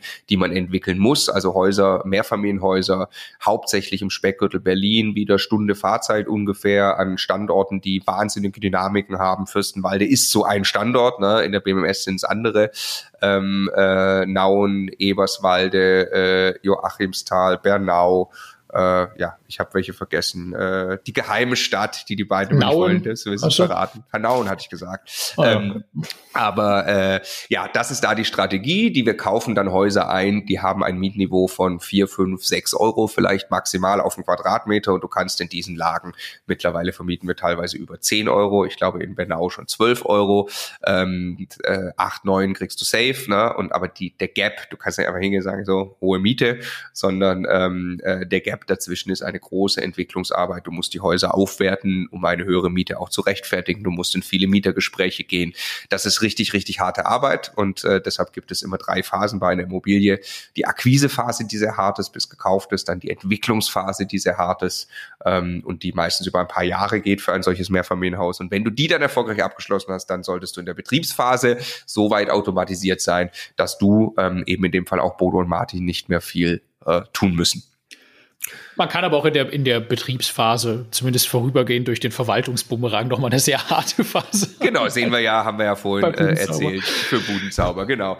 So, äh, Stefan, wir gucken jetzt mittlerweile schon in die nächste PowerPoint, ähm, weil äh, ich zumindest schon in das Performance-Tracking-Deck, äh, das ist wirklich der Wahnsinn, das haben wir mit äh, Bodo und Martin eben auch ausgearbeitet, da gibt's für jedes Haus ähm, in, äh, alle Zahlen, Bilder, Entwicklungsstand, Maßnahmen, die noch anstehen, also einfach ein Tracking, wie man das sicherlich kennt, wenn man schon mal im Konzern gearbeitet hat, um wirklich sicherzustellen, dass wir jetzt auch, weil das ist ja bei so einem Bestand, wir reden über 14 Häuser, ja, ist ja, wenn du es dir gesamt anschaust, hast du jetzt eine gewisse Arbeit, die du verrichten kannst. Und die beiden sind auch einfach logischerweise bei 14 zu entwickelnden Häusern vollkommen am Anschlag, plus eigene Projekte, die sie noch haben, ähm, musst du ja priorisieren. Du nimmst dir logischerweise die Dinge vor, die unbedingt nötig sind oder die, die am allermeisten erstmal Mietsteigerungs- und Cashflow wirksam sind. Ja, und so gehen wir da so ein bisschen vor, gehen durch diesen Bestand durch und äh, versuchen ein Haus nach dem anderen fertig zu entwickeln. Das gibt's dann eben aggregiert auf je pro Haus drei Folien und so. Ist vielleicht auch für viele interessant, die das selber machen, auch in so einer Dimension. Ich finde das genau richtig. Wir haben dort eine Folie, die schönes, schönes Bild zeigt und den Entwicklungsjob in ein paar groben Zahlen. Wie entwickeln sich Mieten, Cashflows und so weiter. Ähm, plus die größten Maßnahmen, die du durch, das kannst du eins zu eins zur Bank geben. Wenn du das aktuell hältst, kannst du das immer zur Bank geben. Da haben wir ein sehr detailliertes Sheet mit allen Zahlen, die wir quasi Basiskalkulation mal hatten, ähm, äh, soll, ist, wo wollen wir hin, dass wir einfach wissen, was waren unsere Ideen am Anfang des Projektes und wo stehen wir da in Zahlen. Da haben wir eine dritte Folie immer, auf der ähm, sind äh, im Prinzip ist wie eine To-Do-Liste, die Einzelmaßnahmen, die jetzt durchgeführt werden. Das kann sein eine komplette Dachsanierung, das kann sein eine Sanierung einer Wohnung, weil es einen Mieterwechsel gab. Ähm, das kann sein das Richten äh, einer, äh, keine Ahnung, Dachrinne oder so. Das würde jetzt wahrscheinlich da nicht auftauchen, das wäre zu klein. Ne? Aber ähm, inklusive Budgets, die ja auch ganz wichtig sind, weil du musst ja auch eine Menge Kapital natürlich zur Verfügung stellen für die Entwicklung und da müssen wir uns ja auch drum kümmern, dass dieses Kapital zur Verfügung steht. So viel zum Modus. Wenn ich auf diese Liste gucke, wir werden jetzt kaum durch 14 Häuser durchgehen, das macht doch überhaupt keinen Sinn. Ähm, ja, aber einfach nur, also ich, die, die Größe des Projektes, ne? Das, wir haben jetzt gerade über Magdeburg gesprochen, sind ein bisschen ins Detail gegangen. Ich, also, das ist Wahnsinn, was die beiden da parallel machen. Ne? Also ich glaube, dass wir zum Beispiel gerade parallel an der am Bau von 65 bis 70 Balkonen dran sind. Ne? Nur mal so äh, ein random Fakt rausgezogen irgendwie. Also das ist Bau oder, oder Erneuerung. Das ist äh, völlig abgedreht, was das für eine Größenordnung ist, was die beiden da, da im Kreis drehen. Das darf man irgendwie nicht vergessen. Das kann man nicht mal eben nebenbei machen, sondern das ist äh, Endstufe. Ja, ja naja, für ein oder zwei kannst du es nebenbei machen, Häuser. Für 14 ja. kannst du es nicht mehr nebenbei machen. Äh, ja. Du kannst aber gemütlich ein, zwei Häuser über ein, zwei Jahre entwickeln. Das ist das, was ehrlich gesagt die meisten machen, ne? logischerweise, ähm, dass sie sagen, ich habe einen Job, daher vielleicht eine gute Bonität und ich entwickle einmal im Jahr ein Mehrfamilienhaus. Ne? Fällt mir natürlich immer der Daniel ein, der uns zuerst mal diese Geschichte erzählt hat. Damals wussten wir nicht, dass man solche Sachen machen kann. Da dachte ich, wie? Hat jedes Jahr ein Mehrfamilienhaus entwickelt. Der hat das quasi einmal gemacht im Jahr, äh, was wir jetzt hier versuchen äh, parallel zu, zu machen. Ähm, und äh, ja, das ist natürlich äh, Champions League des Vermögensaufbaus dann. Ähm, okay, was kommentieren wir? Wir kommentieren hier äh, ja einmal natürlich Eberswalde. Da haben wir 26 Wohnungen gekauft, verteilt auf drei Häuser ähm, in einem äh, ja, sehr, sehr spannenden Deal, wie der überhaupt zustande kam. Und äh, die sind äh, sehr schlecht vermietet zu fünf Euro ungefähr fünf Euro irgendwas, die meisten Wohnungen. Ähm, sie sind in katastrophalen Zuständen optisch erstmal die Häuser äh, an sich gut aufgeteilt. Also da musste jetzt nichts irgendwie umgebaut werden am Grundriss. Da musste auch jetzt nicht ähm, irgendwie schon äh, eine neue Heizung rein, aber da musste einfach Ordnung reinkommen. Ne? Garten teilweise zugemüllt, teilweise Ratten und so weiter. Ähm, und äh, ja, das ist nicht mehr der Fall. Da sind tatsächlich jetzt sehr schöne Treppenhäuser. Viele Wohnungen sind schon durchsaniert, wenn es eben Mieterwechsel gab. Wir sind hier klassisch hin und haben Mietergespräche geführt, ähm, was äh, immer sehr spannende Gespräche sind. Ähm, äh, also äh, natürlich ist es gut für die Entwicklung des Objektes, wenn dort ein Mieter auszieht. Ähm, das ist aber äh, äh keineswegs der einzige Outcome, äh, den es aus solchen Gesprächen gibt. Ähm, ist doch nicht das Ziel, ne? Also nee, also es gibt, äh, du gehst hin und das ist, glaube ich, immer ganz wichtig wichtig und, und, und die Frage stellen so gut wie alle Investoren, die ich kenne, du gehst zum Mieter hin und fragst ihn, was ihm wichtig ist. Und äh, ein, ein, ein, ein äh, Mensch, der, der das ein bisschen versteht, wie das funktioniert, und das sind die meisten, ähm, die verstehen dann, okay, mir ist jetzt zum Beispiel wichtig, dass ich ein neues Bad bekomme. Ist auch klar, dass ein neues Bad für fünf Euro Kaltmiete im Monat einem Standort, wo jeder weiß, da sind acht bis zehn Euro möglich, ähm, gibt es logischerweise das neue Bad nicht. Ne? So, da kann man darüber sprechen. Wir haben vielfach äh, aufgezeigt, Mietern, schau mal, so sehen sanierte Wohnungen bei uns aus. Teilweise haben die Mieter die selber entdeckt und haben gesagt, oh, da drüben wurde doch gerade eine Wohnung saniert. Kann ich da einziehen? Ja, und dann hast du dadurch einen super Effekt, äh, dass du eh sagst, klar, ja, kostet dann halt logischerweise die neue Marktmiete in die sanierte Wohnung zu ziehen. Dafür wird dann die andere Wohnung frei, haben ganz viele Mieter gemacht. Ja? Ähm, und natürlich hast du auch äh, den ein oder anderen Problemmieter dabei oder, oder äh, Leute, die einfach sagen, ich will hier dauerhaft wohnen bleiben, keine Problemmieter, sondern wir wollen einfach dauerhaft so wohnen bleiben, möglichst so lange, so günstig wie es ist dann ist es so und ist auch vollkommen in Ordnung. Du sanierst dann logischerweise bei, äh, bei Auszug, wenn die Person irgendwann mal auszieht. Und dann gibt's aber auch Mieter, die sagen, nee, ich ziehe jetzt aus. Weil ich verstehe, dieses Haus kostet irgendwann nicht mehr fünf Euro, sondern ihr packt das Haus jetzt an. Die wissen auch, wenn da Ratten rumlaufen, dass das nicht der dauerhafte Zustand des Hauses ist. Aber die suchen sich dann wieder woanders Wohnungen in Häusern, die halt nicht angepackt werden, gerade wo man vielleicht noch für fünf Euro wohnen kann. Ne? Also auch das gibt's. Und so kriegst du ja, da schon oder wohnen, wohnen im Moment einfach auf, auf einer Fläche, die sie nicht brauchen äh, oder die sie sich zur aktuellen Marktmiete auch niemals leisten wollen würden ne, und sagen, ich habe jetzt gerade die Möglichkeit, irgendwo hinzuziehen, wo das eigentlich von den Räumlichkeiten her äh, zu mir passt und äh, ich, dann die Miete, die sich dann ergibt, äh, völlig in Ordnung ist. So, ne? Also ist ja auch eine Frage, die, die jedes Mal im Raum steht, wenn sich irgendwelche Lebenssituationen ändern. Ne? Genau, und so hast du halt, wenn du also so hingehst, du hast ein Konzept für das Haus, wie du es äh, äh wieder ordentlich in Schuss bringen willst. Das ist natürlich pro, pro Haus anders, wo andere Dinge äh, gemacht werden müssen. Und du fragst der Mieter, was sie gerne hätten äh, und führst diese Gespräche ähm, mit, äh, mit allen Mietern, im Idealfall natürlich persönlich. Ja, ähm, dann äh, hast du meistens am Anfang die höchste Fluktuation und die beste Möglichkeit, äh, die Mieten, die ja einfach weit weg von der Marktmiete sind, äh, dahin zu entwickeln. Und nochmal, also da steckt ja ganz oft dann auch, stecken da einfach Dinge hinter, die nötig sind, um die Gebäudesubstanz zu erhalten. Ne? Also das ist, das es geht da ganz explizit ja nicht darum, böswillig irgendwelche Dinge zu tun, äh, damit jemand ähm, sich genötigt fühlt, diese, diese Wohnung oder dieses Haus zu verlassen, sondern ganz im Gegenteil.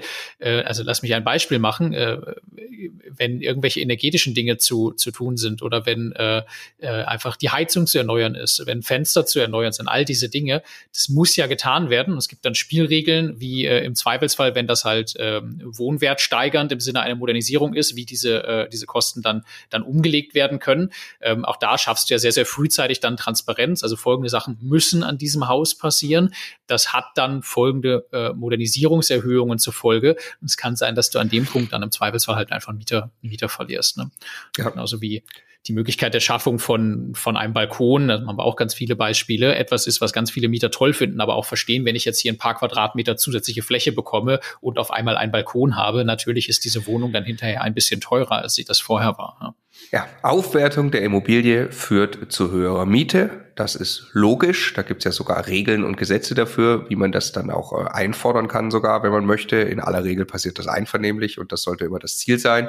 Ähm, und das führt dann eben zur, zur höheren Miete und das führt ja wiederum zu einem höheren Vermögen, Vermögenswert für einen selbst, ne? was da auch wieder richtig, richtig gut ist in Richtung Bank. Also das ist einfach der Entwicklungsjob. Jetzt, äh, wir müssen uns ein bisschen beeilen. Ich, äh, ich, ich, ich gehe mal ein bisschen drüber hinweg. Ne? Also Ebers Eberswalde von diesen 26, da sind jetzt zum Beispiel 10 schon ähm, auf dem aktuellen Mietniveau angekommen. Äh, viele von den Wohnungen sind dann äh, noch im Zustand, wo du sagst, die, da, da, da ist aber das bestehende Mietverhältnis, wird peu à peu die Miete erhöht.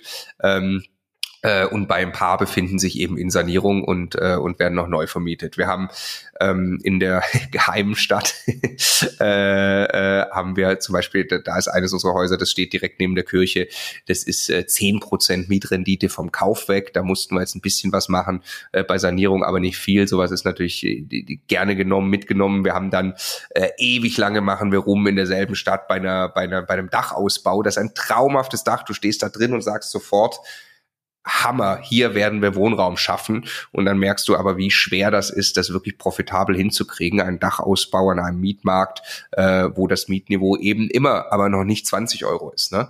Ähm, so, aber das werden wir perspektivisch jetzt dann auch mal angehen, aber es ist alles eben eine Frage der Priorisierung. Wir haben äh, ja bei vielen auch Häusern einfach mal aufräumen müssen. Ich denke an, an Nauen, da haben wir äh, drei Häuser, bei einem Haus ist da wirklich, da waren wie so Art Baracken dahinter, so Wellblech und also richtig äh, Hütten und, und teilweise noch Asbest drin, was man teuer entsorgen muss und so. Also da musst du erstmal eine Grundlage schaffen, dass du auch sagst, ich kann dieses Haus auf Vordermann bringen.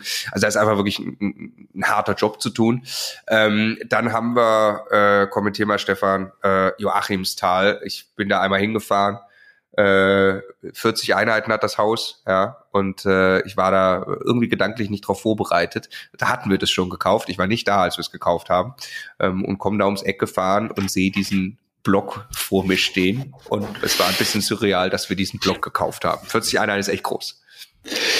Ja, es ist einfach ein, ein riesen, ein riesengroßes Objekt. Ähm, dass das ein bisschen frei steht, ne? also tatsächlich ganz schön Blick in die Natur und so. Und Sehr schön. Auf dem See unverbaut, also wirklich gut.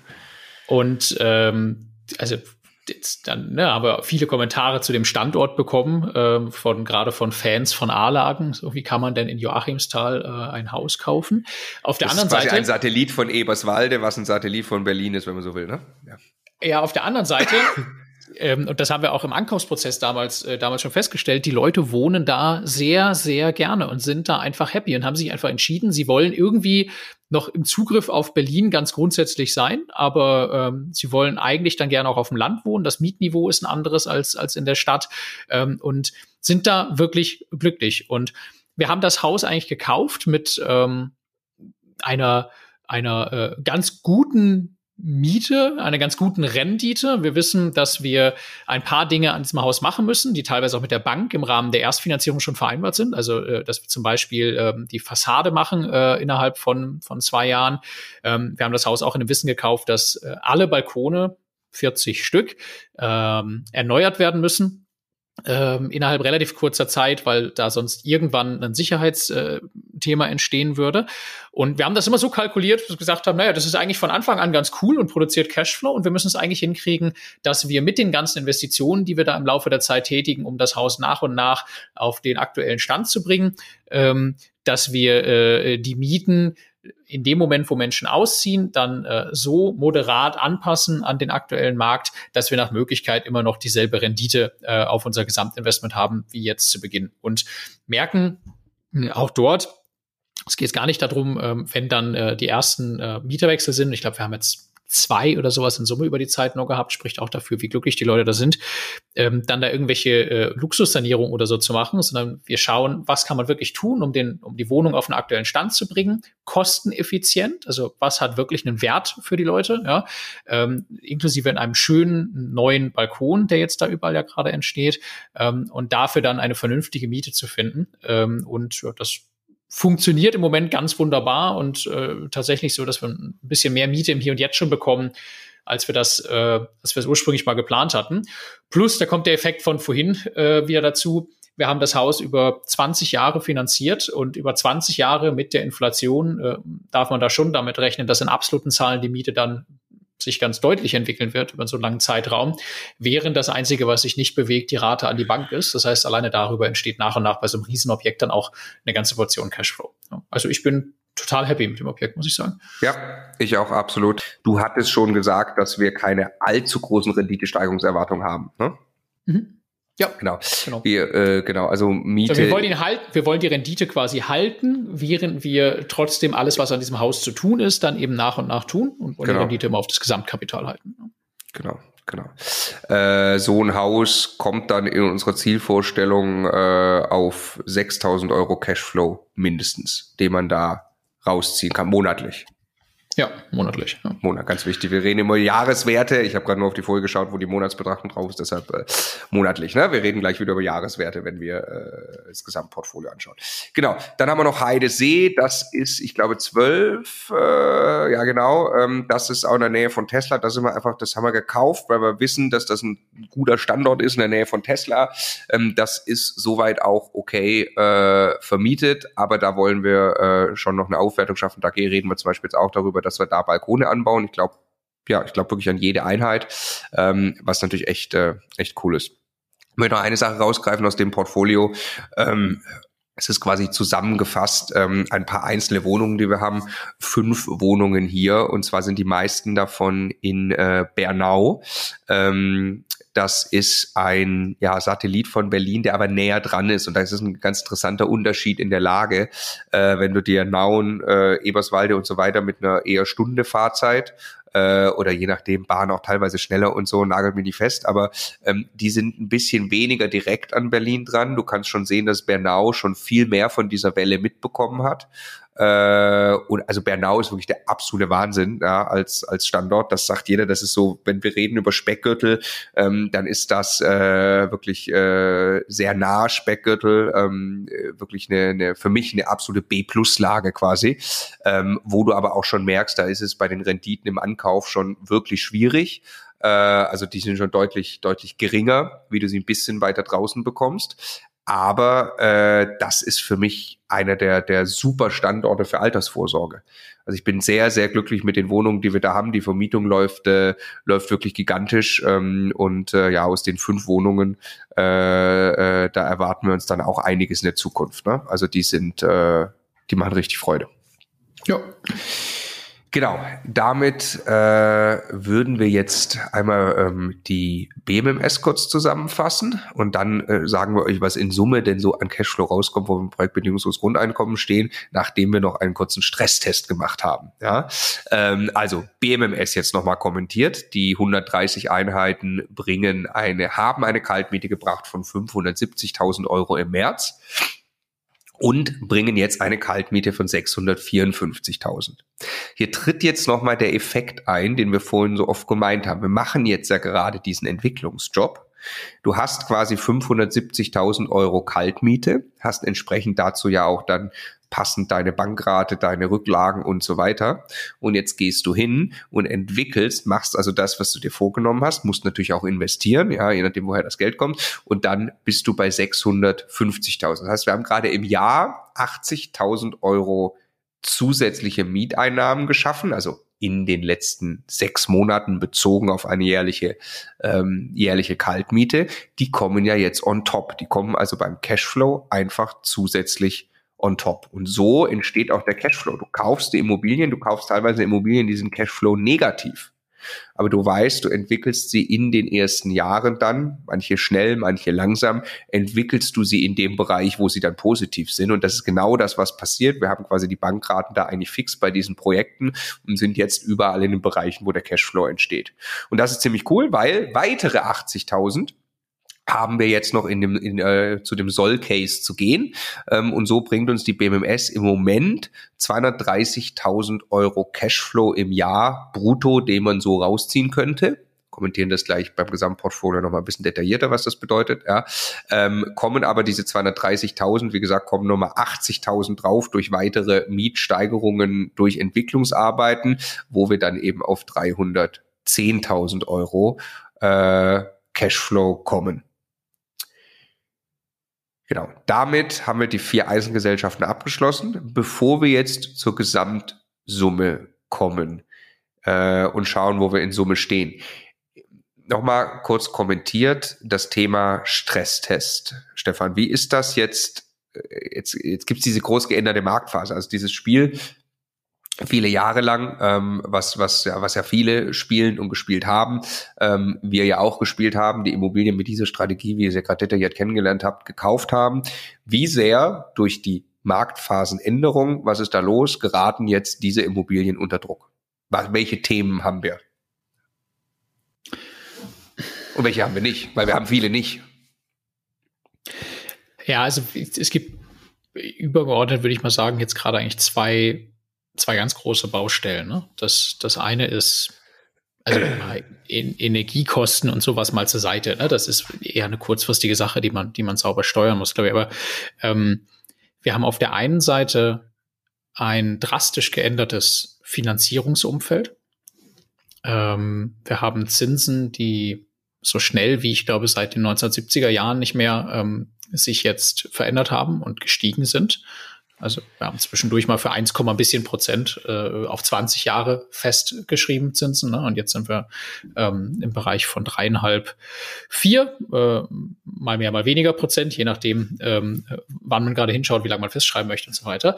Ähm, das ist äh, natürlich ein Faktor, der einen Einfluss auf die äh, Kalkulation eines jeden Investors hat und damit ähm, äh, zumindest mal negativen Druck auch auf das Thema äh, Kaufpreise und Buchwerte von Immobilien ausübt. Gleichzeitig ähm, heißt das auch, dass Neubau sich weniger lohnt äh, für Projektentwickler. Quasi alle Neubauvorhaben gerade zum Erliegen kommen, ähm, nur noch irgendwie fertig gemacht wird, was sowieso schon mitten im Gange ist.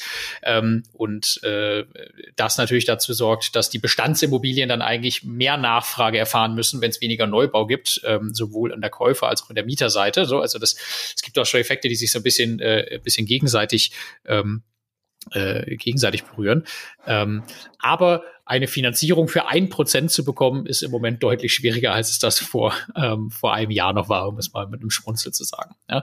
Ähm, das heißt, jeder, der jetzt gerade äh, einen riesengroßen Immobilienbestand hat, der komplett variabel finanziert ist ähm, und dem jetzt die, die Zinsen, zu denen er das Ganze festschreiben könnte, davonlaufen, ähm, der macht sich möglicherweise gerade zu Recht große Sorgen. Genauso wie möglicherweise äh, Menschen das tun, die Fix and Flip äh, machen, die also Immobilien gekauft haben in der Hoffnung, äh, durch äh, Sanierungsmaßnahmen den Wert deutlich steigen, äh, steigern zu können, äh, die Immobilien dann abzuverkaufen. Wenn ich da nicht genügend Marge, nicht genügend Puffer eingeplant hatte, nicht erfahren genug auch im Verkauf und so weiter bin, dann kann das sein, dass ich im Moment einfach nicht die Erlöse erziele, die ich brauche, um meine ganzen Kosten zu decken. So. Ähm, also das mal, ich möchte nur den Punkt, weil ich da mit einigen Leuten Kontakt habe, wann und wer gerät in Schieflage. Der Punkt ist nämlich ganz wichtig und sollte jeder für sich rausnehmen. Wer sagt, ich baue jetzt Eigenkapital auf oder hat das vor sechs Monaten gesagt, indem ich Fix und Flip mache. Richtige und gute Idee zuerst mal. Ne? Das funktioniert, weil man kann ja Immobilien, haben wir gerade viel drüber gesprochen, aktiv aufwerten. Die steigen wirklich messbar im Wert. Also eine Wohnung, die ich zum Beispiel saniere, vielleicht sogar auch neu vermiete, dann an Kapitalanleger weiterverkaufe, ist natürlich viel mehr wert, nachdem ich das gemacht habe. Damit kann ich eine sehr gute Marge erzielen. Wer das, und wenn ich sie dann wirklich verkaufe, wer das vor sechs Monaten gedacht hat, da aber zu teuer eingekauft hat, nicht richtig vorgegangen ist, sich verschätzt hat und kommt jetzt plötzlich auf einen Markt, ein paar Monate später oder sagen wir vor neun Monaten, ja, und kommt jetzt plötzlich auf einen Markt, wo mein potenzieller Käufer eine viel, viel höhere Bankrate hat durch die gestiegenen Zinsen, der kriegt diese Immobilie nicht mehr los. Und das ist wirklich eine Sache, die muss man sich klar machen, wenn man sich da jetzt auf den Weg macht, was auch viele tun, was auch super gut geht, weil man kann Immobilien ja aktiv aufwerten. Wenn wir jetzt mal überlegen, ähm, dass man die jetzt eben auch sehr, sehr günstig dann einkaufen kann, sprechen wir gleich noch drüber. Man kann da deutlich Kaufpreise runterverhandeln, kann man das natürlich machen. Wichtig ist nur, dass man nicht darauf angewiesen ist. Und das haben wir jahrelang auch immer jedem gesagt, sei niemals darauf angewiesen, dass der Verkauf klappt. Ja, weil das ist wirklich das kann halt einfach schiefgehen Und das sieht man jetzt. Wenn du vor neun Monaten gesagt, ja, das wird schon irgendwie gut gehen, weil der Markt hat es immer geregelt und in der Vergangenheit war es ja so, in neun Monaten waren Immobilien einfach mehr wert. Blöd, weil jetzt kann der Käufer sich die Immobilie möglicherweise nicht mehr leisten aufgrund der gestiegenen Zinsen. Also das ist wirklich ein, ein fix and flip Geschäftsmodell. Wer dazu hart am Wind gesegelt ist, wer quasi schon zukünftige Erträge auf neue Projekte verplant hat oder solche Geschichten gemacht hat, ne, das, die Leute würden jetzt, die, die Leute fallen jetzt um. Ja, und ähm, wer, also nichts gegen variable Finanzierung. Im Durchschnitt zahle ich mit einer variablen Finanzierung historisch gesehen immer weniger, als wenn ich mir die Zinsen festschreiben lasse. Haben wir ja auch teilweise aber, gemacht, sagen wir gleich. Ja. Genau, aber äh, ich habe natürlich ein reales Risiko, dass äh, die Zinsen sich nach oben entwickeln können und äh, das ändert nichts daran, dass ich diese Darlehen habe, die bezahlen muss. Ne? Und ähm, ich brauche glaube ich, äh, die nötigen finanziellen Reserven. Ähm, ich muss wissen, dass ich mir im Zweifelsfall die höheren Zinsen auch wirklich leisten kann, um sowas im größeren Stile zu machen, äh, um mir da nicht ein Ei ins Nest zu legen. Ähm, wir selber haben immer gesagt, wir möchten das Zinsänderungsrisiko so weit wie möglich ausschließen und haben sehr, sehr langfristig unsere Finanzierung festgeschrieben, zumindest mal einen signifikanten Teil davon. Ähm, und jeder, der das getan hat, steht da im Moment ganz gut da. Ähm, Entschuldigung, ich, ich möchte Variable auch kurz kommentieren, weil der, also vielfach wir ja über Variable sprechen und du kannst mhm. tatsächlich im Moment ja Immobilienpreise deutlich runter verhandeln mit dem Argument der gestiegenen Zinsen. Das kann sein, du bist der einzige Interessent für eine Immobilie.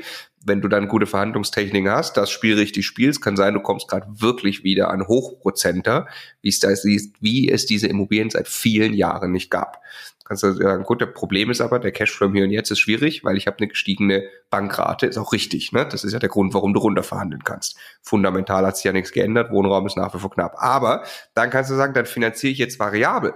Variabel hast du immer noch, dann, dann hast du jetzt eben sehr, sehr gute Cashflows. Weil was teuer ist, sind die Zinsen, wenn du sie dir für zehn Jahre festschreibst. Ne? Variabel ist ja die Zinsen, die sind ja nur, die sind zwar gestiegen jetzt schon, äh, auch der Leitzins und der Euribor und so, aber noch nicht so krass. Das heißt, da kannst du tatsächlich gerade einen richtig guten Schnitt machen.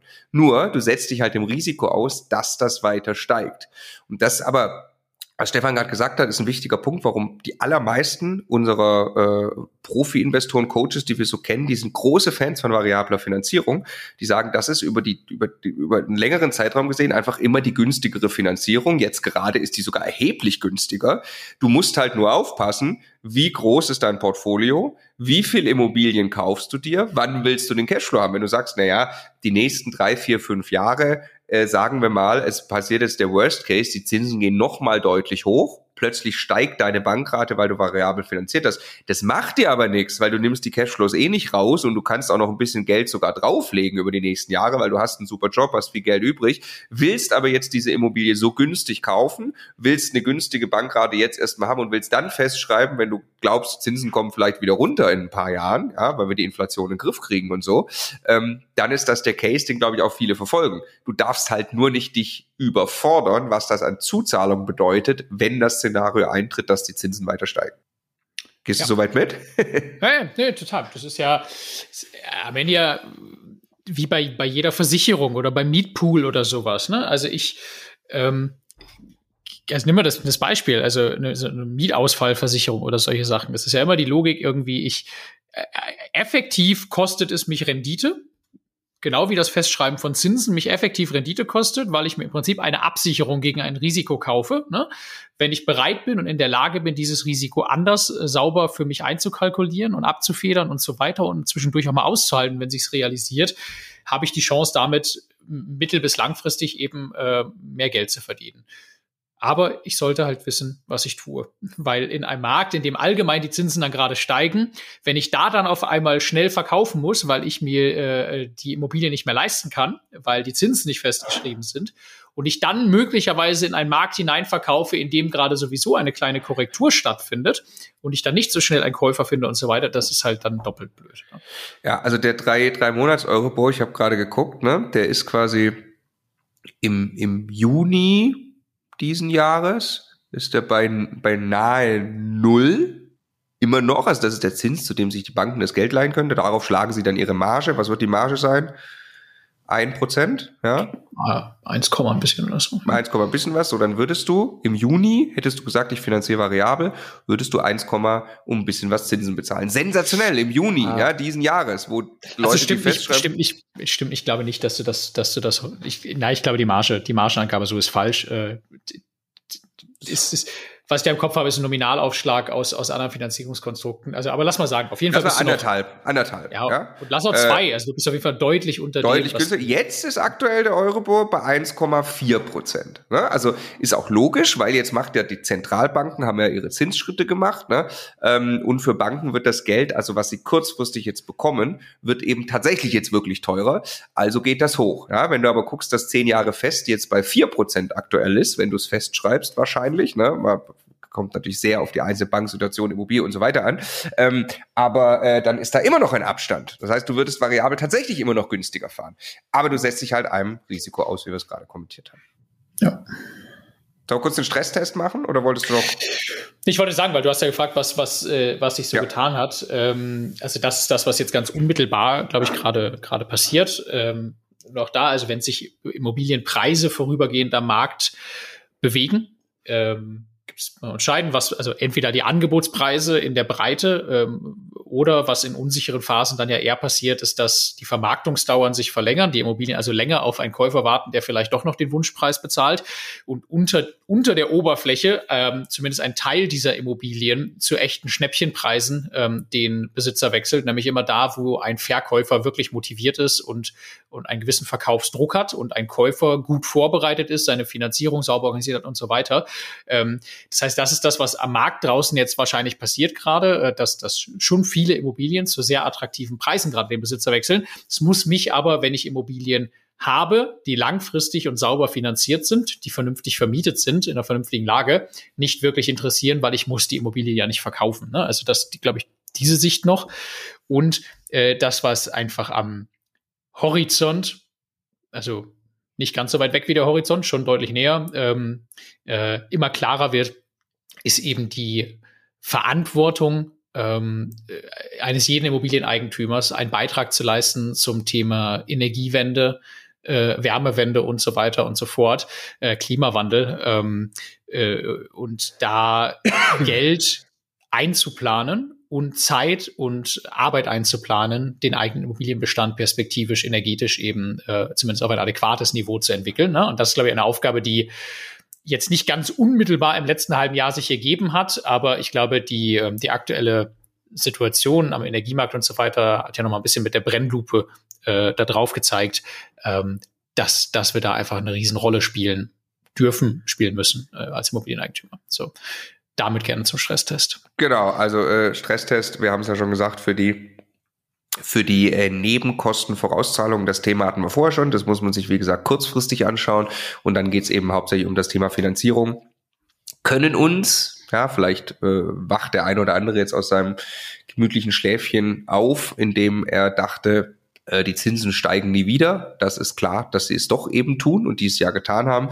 Gucken wir uns also unser Portfolio an, wie ist es finanziert. Wir haben äh, 30 Prozent des Portfolios variabel finanziert. Also 30 Prozent unserer Darlehen sind variabel, von denen wir jetzt im Juni, Ab. richtig, die Hälfte festgeschrieben haben. Zu, du hast es mir vorhin gesagt, zweieinhalb Prozent, 2,1 Prozent. Ja, also ein bisschen über zwei Prozent Zinsen auf äh, fünf Jahre. Das heißt, wir haben jetzt quasi ähm, 15 Prozent des Portfolios wirklich variabel finanziert. Ähm, und weitere 15 Prozent sind äh, fünf Jahre fest. fünf Jahre fest. Genau. Und das war ähm, damals äh, jetzt, im, also damals im Juni, ähm, aber äh, ja, einfach eine, wir, wir sind ja, das, das, das muss jeder für sich selber wissen, ne? wir sind mit diesem Portfolio sehr risikoscheu. Das soll unser dauerhaftes passives Einkommen für immer sein. Und es geht uns nicht darum, da den letzten Euro rauszuquetschen. Ne? Geld verdienen kurzfristig muss man anders machen. Ähm, und äh, deshalb war es uns lieber, mal ein bisschen was abzusichern und zu sagen, wer weiß, da war ja im Juni auch klar, jetzt kommen weitere Zinsschritte und so, wo galoppiert der Zins hin, dass wir einfach in den nächsten Jahren den Cashflow, äh, den Impact auf unseren Cashflow etwas kleiner halten, haben wir gesagt, wir schreiben da jetzt die Hälfte über fünf Jahre fest und fünf Jahre und dann eben, das sind ja immer noch sehr, sehr gute Zinskonditionen dann, auch im Juni gewesen. Ähm, das äh, war, glaube ich, eine relativ klare Entscheidung. Äh, dann haben wir 20 Prozent des Portfolios bis, also ungefähr zehn Jahre fest, bis 2030, 2031, 2032. Ähm, ja, ich sag mal, äh, das steht unter Beobachtung. Ne? Äh, da ist jetzt, glaube ich, kein Handlungsbedarf, würde ich sagen. Aber musst dir natürlich angucken, na, da haben wir super Konditionen. Wenn du über zehn Jahre dann tilgst, hast du aber immer noch eine Restschuld, logischerweise, die, äh, die auch nennenswert ist nach diesen zehn Jahren. Ähm, das heißt, da muss man sich schon angucken, wie über die nächsten Jahre äh, die, die, die Zinsen sich entwickeln ähm, und dann einfach bereit sein. Ja, da kann man viele Dinge tun. Wenn man einfach nur die Sicherheitsnummer fährt, müsste man vorher äh, kann man zum Beispiel Sondertilgen, dann kommt man logischerweise von der Restschuld runter. Äh, man könnte Forward-Darlehen abschließen, man kann eine ganze Menge machen.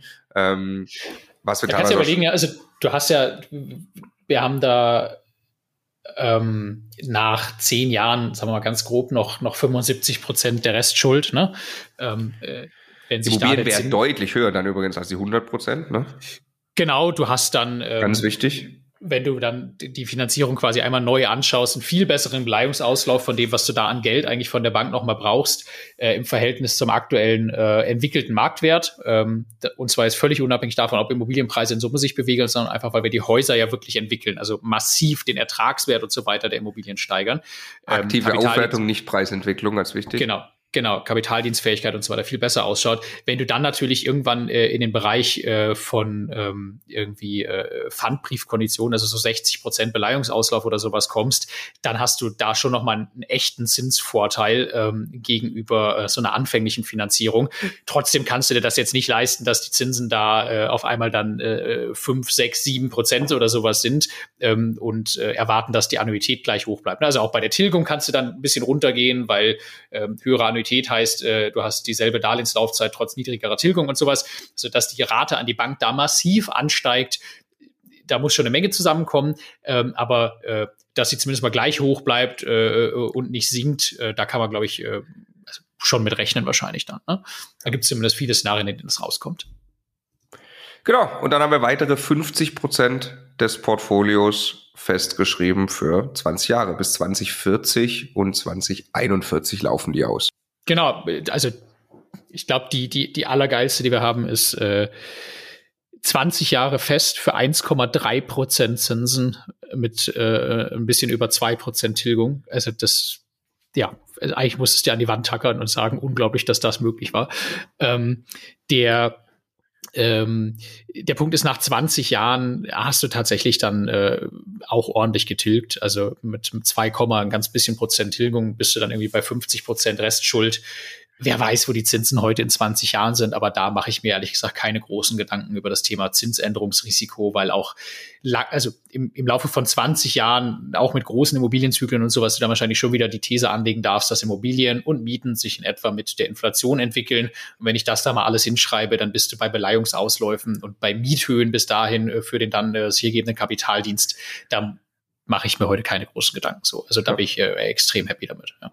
Also wir machen uns in Summe tatsächlich überhaupt keine großen Gedanken ähm, mit, mit, äh, mit dem Finanzierungsthema, auch mit dem Stresstest. In Summe, wir sehen ähm, eher eine höhere Nachfrage auf die Mieten ähm, durch das, was da passiert mit den gestiegenen Zinsen, weil einige Eigennutzer äh, dann sagen, ich gehe doch auf den Mietmarkt und kaufe jetzt gerade keine Immobilie. Ähm, und das ist äh, für mich der, der, der Kommentar hier, der mir ganz wichtig ist. Ich spreche so viel mit Leuten, die ähm, nicht, nicht wissen, was wir genau tun, die irgendwie nur denken Immobilien und dann triffst du die jetzt und dann sagen, oh, Immobilie, scheiße, gell? Ist jetzt echt kacke. So, ich, hey, wieso? Ja, ja, ist doch gerade irgendwie Crash oder so. Ne?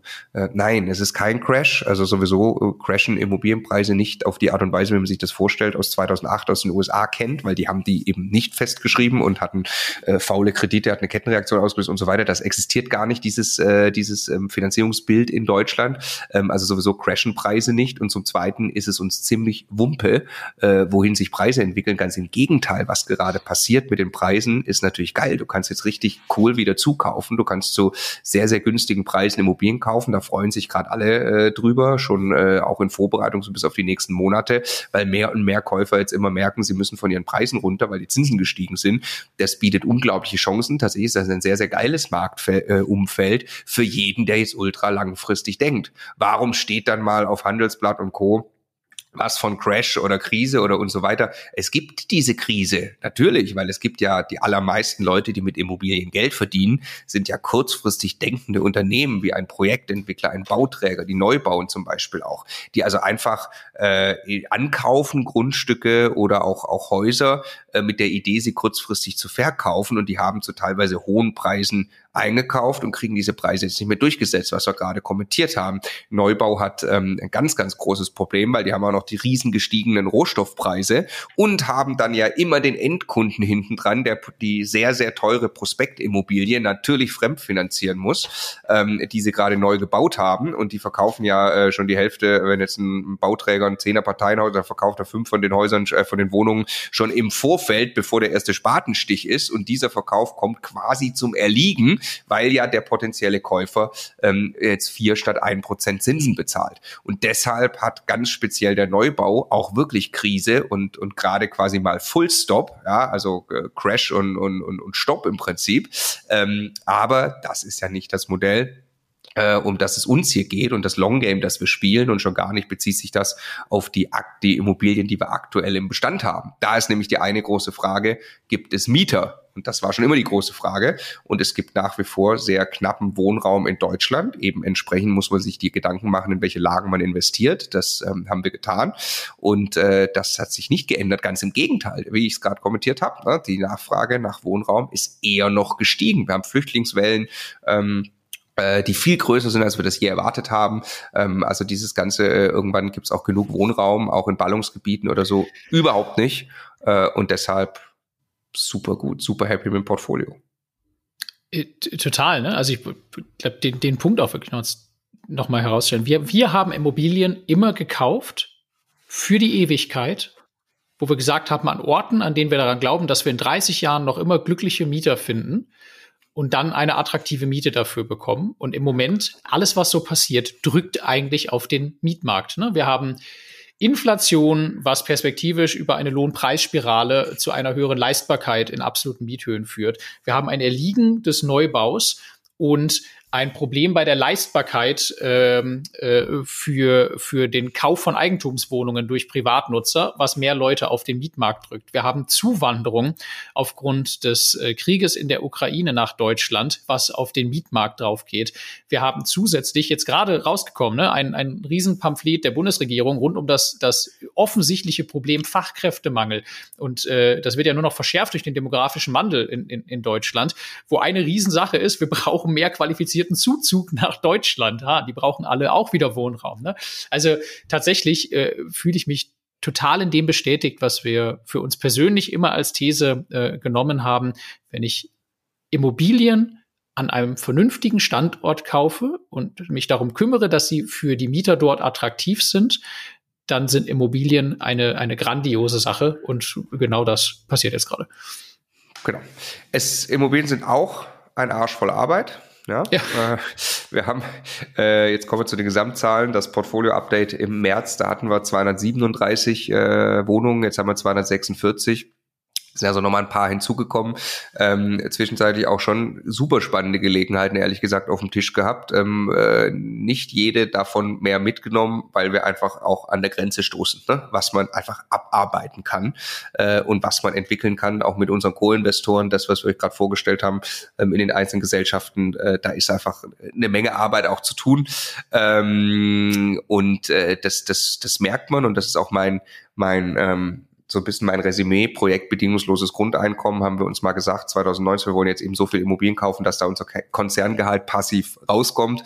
Und ähm, tatsächlich sind wir ziemlich, ziemlich gut on track. Und das, was man sich immer im Vorfeld nicht vorstellen kann, ist die viele einzelne Arbeit, die gemacht werden muss. Wir sind in dieser ganz großen glücklichen Lage, dass wir Co-Investoren haben, die da einen gigantischen Job machen.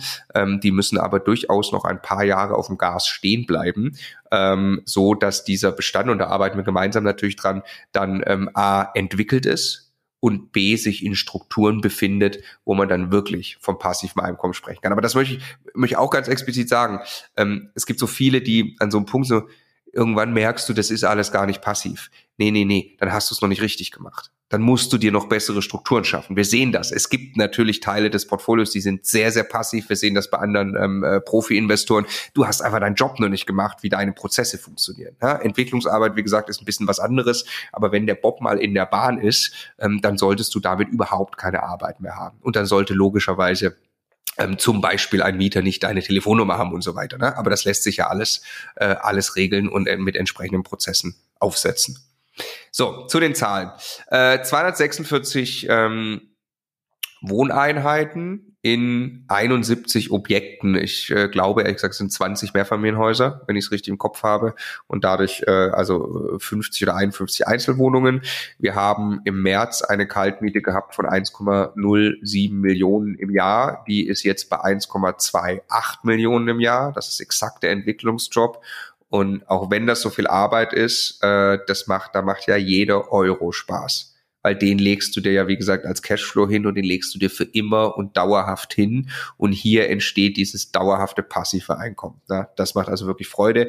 Äh, der Cashflow ist, ist daher im Moment 400.000, also 396.000 ähm, im Jahr. Das ist Geld, das würden wir uns Stand jetzt rausziehen können, in unserem Fall in die Holding schieben können, so von einem Gedanken her, und könnten es ausgeben. Das wäre aber brutto. Jetzt kommentieren noch mal ganz kurz, weil wir wollen das ja hier wirklich äh, sehr ehrlich aber Es stimmt eben nicht, was ich gesagt habe. Wir könnten es nicht jetzt tun, weil es kommt aber immer noch sehr darauf an, dass die äh, Immobiliengesellschaften äh, ihre Jahresabschlüsse das dann auch hergeben und das tritt leider erst auch verzögert auf äh, ein, der Effekt. Ne?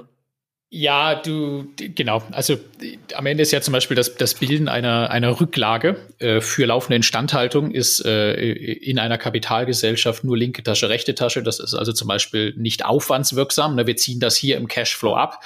Ähm, das ist aber tatsächlich etwas, was, was nicht äh, als Aufwand den Gewinn mindert. Äh, ist nur Geld an einem anderen Ort.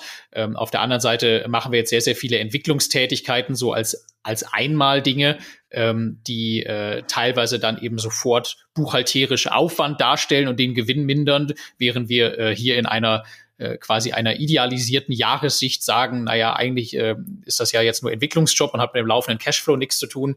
Also Bottomline hat ähm, erstmal eine solche Kalkulation, wie wir sie jetzt hier gerade vorgestellt haben, äh, noch keine Aussagekraft darüber, ob die Gesellschaft unmittelbar in diesem Jahr auch einen entsprechend hohen Jahresüberschuss hat. Also perspektivisch macht sie das dann äh, ziemlich genauso, ähm, aber das muss man halt dann ähm, äh, auf der Jahresscheibe sich sauber anschauen. Da ne? spielen noch Dinge wie Abschreibungshöhen eine Rolle. Man konnte jetzt äh, zum Beispiel sehr, sehr cool auch Abschreibungshöhen optimieren mit entsprechenden Gutachten, indem man die Restnutzungsdauer reduziert hat. Wenn man das getan hat, ähm, hat das natürlich auch wieder einen Einfluss auf äh, den steuerlichen Jahresüberschuss und eine Kapitalgesellschaft äh, kann effektiv nur Geld ausschütten, ähm, das sie eben wirklich übrig hat, nicht nur in Form von Liquidität, sondern in Form eines, eines äh, sauber Jahresüberschusses. Long story short, die Zahlen stimmen genauso, ähm, aber äh, die buchhalterische Sicht ähm, eines Finanzers innerhalb der GmbH äh, kann dazu führen, dass du dieses Geld persönlich jetzt dieses Jahr noch nicht siehst, sondern erst in ein oder zwei Jahren. Genau, und das ist aber, finde ich, auch wichtig zu kommentieren. Wir sind jetzt hier äh, noch nicht ganz äh, drei Jahre voll, wo ich mal sage, da läuft dieses Projekt bedingungsloses Grundeinkommen indem wir wollen, dass unser Konzerngehalt da rauskommt. Ähm, dass wir haben zum jetzigen Zeitpunkt, würde ich sagen, alle Immobilien gekauft, die dafür nötig wären, um das zu erreichen. Wir haben nämlich einen äh, Soll-Cashflow, habe ich noch nicht erzählt, von äh, knapp 600.000 Euro, also äh, knapp 1,5 Millionen Euro Kaltmiete. Also die 1,28 äh, sollen noch auf an die 1,5 Millionen Kaltmiete hochgehen. Ähm, und dann hätten wir tatsächlich einen Soll-Cashflow ähm, von 600.000 Euro im Jahr. Wenn ich das teile durch die beteiligten Personen, die sind mal drei, äh, in, in Gesellschaften gibt es welche mit drei Personen oder vier Personen, wenn ich es mal irgendwie grob durch dreieinhalb quasi teile, ähm, also durch, durch vier wäre ja 150, ne, was dann auch schon ungefähr unserem Gehalt entspricht. Und das wäre in meiner Vorstellung, ist das ja ein, ein, ein Bruttogehalt, ähm, aber das wäre dann tatsächlich, da wären wir im Ziel. Also machen wir den Entwicklungsjob jetzt fertig ähm, und dass wir das großteils in den nächsten zwei Jahren fertig kriegen, halte ich für realistisch ja, äh, diesen Entwicklungsjob, so dass wir dann ähm, äh, ohne quasi weitere Zukäufe noch, äh, die kämen ja dann on top, ähm, mit dem, was man, ähm, äh, was man da jetzt schon am Bestand hat, dieses Projekt tatsächlich auf das Niveau bringt, wo man es äh, haben wollen würde. Und dann reden wir ja über einen Zeitraum von knapp fünf Jahren, äh, die das gedauert hat. Und ich glaube tatsächlich, mit der, was du gerade auch noch erklärt hast, jetzt muss man an das Geld noch rankommen, ja, ähm, äh, und dann auch wirklich in die Holding schieben können, dann muss es ja wenn ich es ausgeben will, wenn ich also wirklich sagen will, ich will, ich bin auf jeden Euro angewiesen, das sind wir nicht. Ne? Wir haben ein ganz normales Gehalt von Immocation, da bezahlen wir unser Leben im Moment her. Ähm, aber dann glaube ich schon, dass so ein Projekt mindestens fünf Jahre dauert. Ne? Und das ist dann auch brutal intensive Projekte. Ähm, wer zehn Jahre Zeit hat, äh, kann das mit Sicherheit äh, nochmal noch mal entspannter angehen, ähm, äh, wenn er sich äh, auch so eine Art von finanzieller Freiheit aufbauen will. Es ist der Durchschnitt, wenn ich all die Gespräche mit, mit Leuten, die fertig sind mit einem solchen Projekt, und wir sind ja nicht bei weitem nicht die Ersten, die das tun, ja, äh, sich ein, ein solches Auskommen rein aus Immobilien aufzubauen, bei dem sie hinterher nicht mehr von irgendeiner anderen Einnahmequelle abhängig sind. Ähm, wenn ich, wenn ich mir diese Zahlen alle vor Augen rufe, ganz, ganz oft ist das so sieben bis acht Jahre von ich fange an mit dem ersten Objekt bis zu ich habe einen Punkt erreicht, da kann ich noch arbeiten, aber ich muss das nicht mehr. Ne? Und ähm, das, das, auch hier kommt das jetzt irgendwie auf magische Art und Weise auch wieder so ungefähr raus, bis da der Punkt wirklich erreicht ist, wo das Geld äh, richtig auf dem Konto, äh, auf dem Konto in dieser Höhe dann ankommt. Aber wieder, wenn ich mir jetzt überlege, was ich, also in sieben Jahren, klar macht man da irgendwie zwei Karriereschritte äh, im, im Konzernjob, aber das Gefühl kriege ich ja dann nicht Zeit zurück in der nächsten Karrierestufe, sondern ich kriege etwas mehr Geld, um einfach noch schneller zu rennen. So, ne? Und was sind, was sind sieben Jahre, um die Lebensaufgabe, Unabhängigkeit finanziell vom, von der eigenen Arbeitszeit zu lösen? Ne?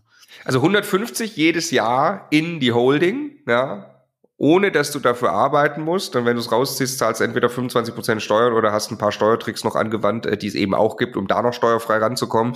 Ähm, äh, oder du sagst, du bist auch mal gar nicht drauf angewiesen. Das ist, äh, das ist absolut sensationell. Und das ist ja, du weißt ja bis ans Lebensende, das versiegt ja Überhaupt nicht. Das wird ja mit jedem Jahr besser. Wir haben den Effekt gesagt, ne? das steigt alles dann mit der Inflation und dann hast also du ja irgendwann die Immobilien abbezahlt.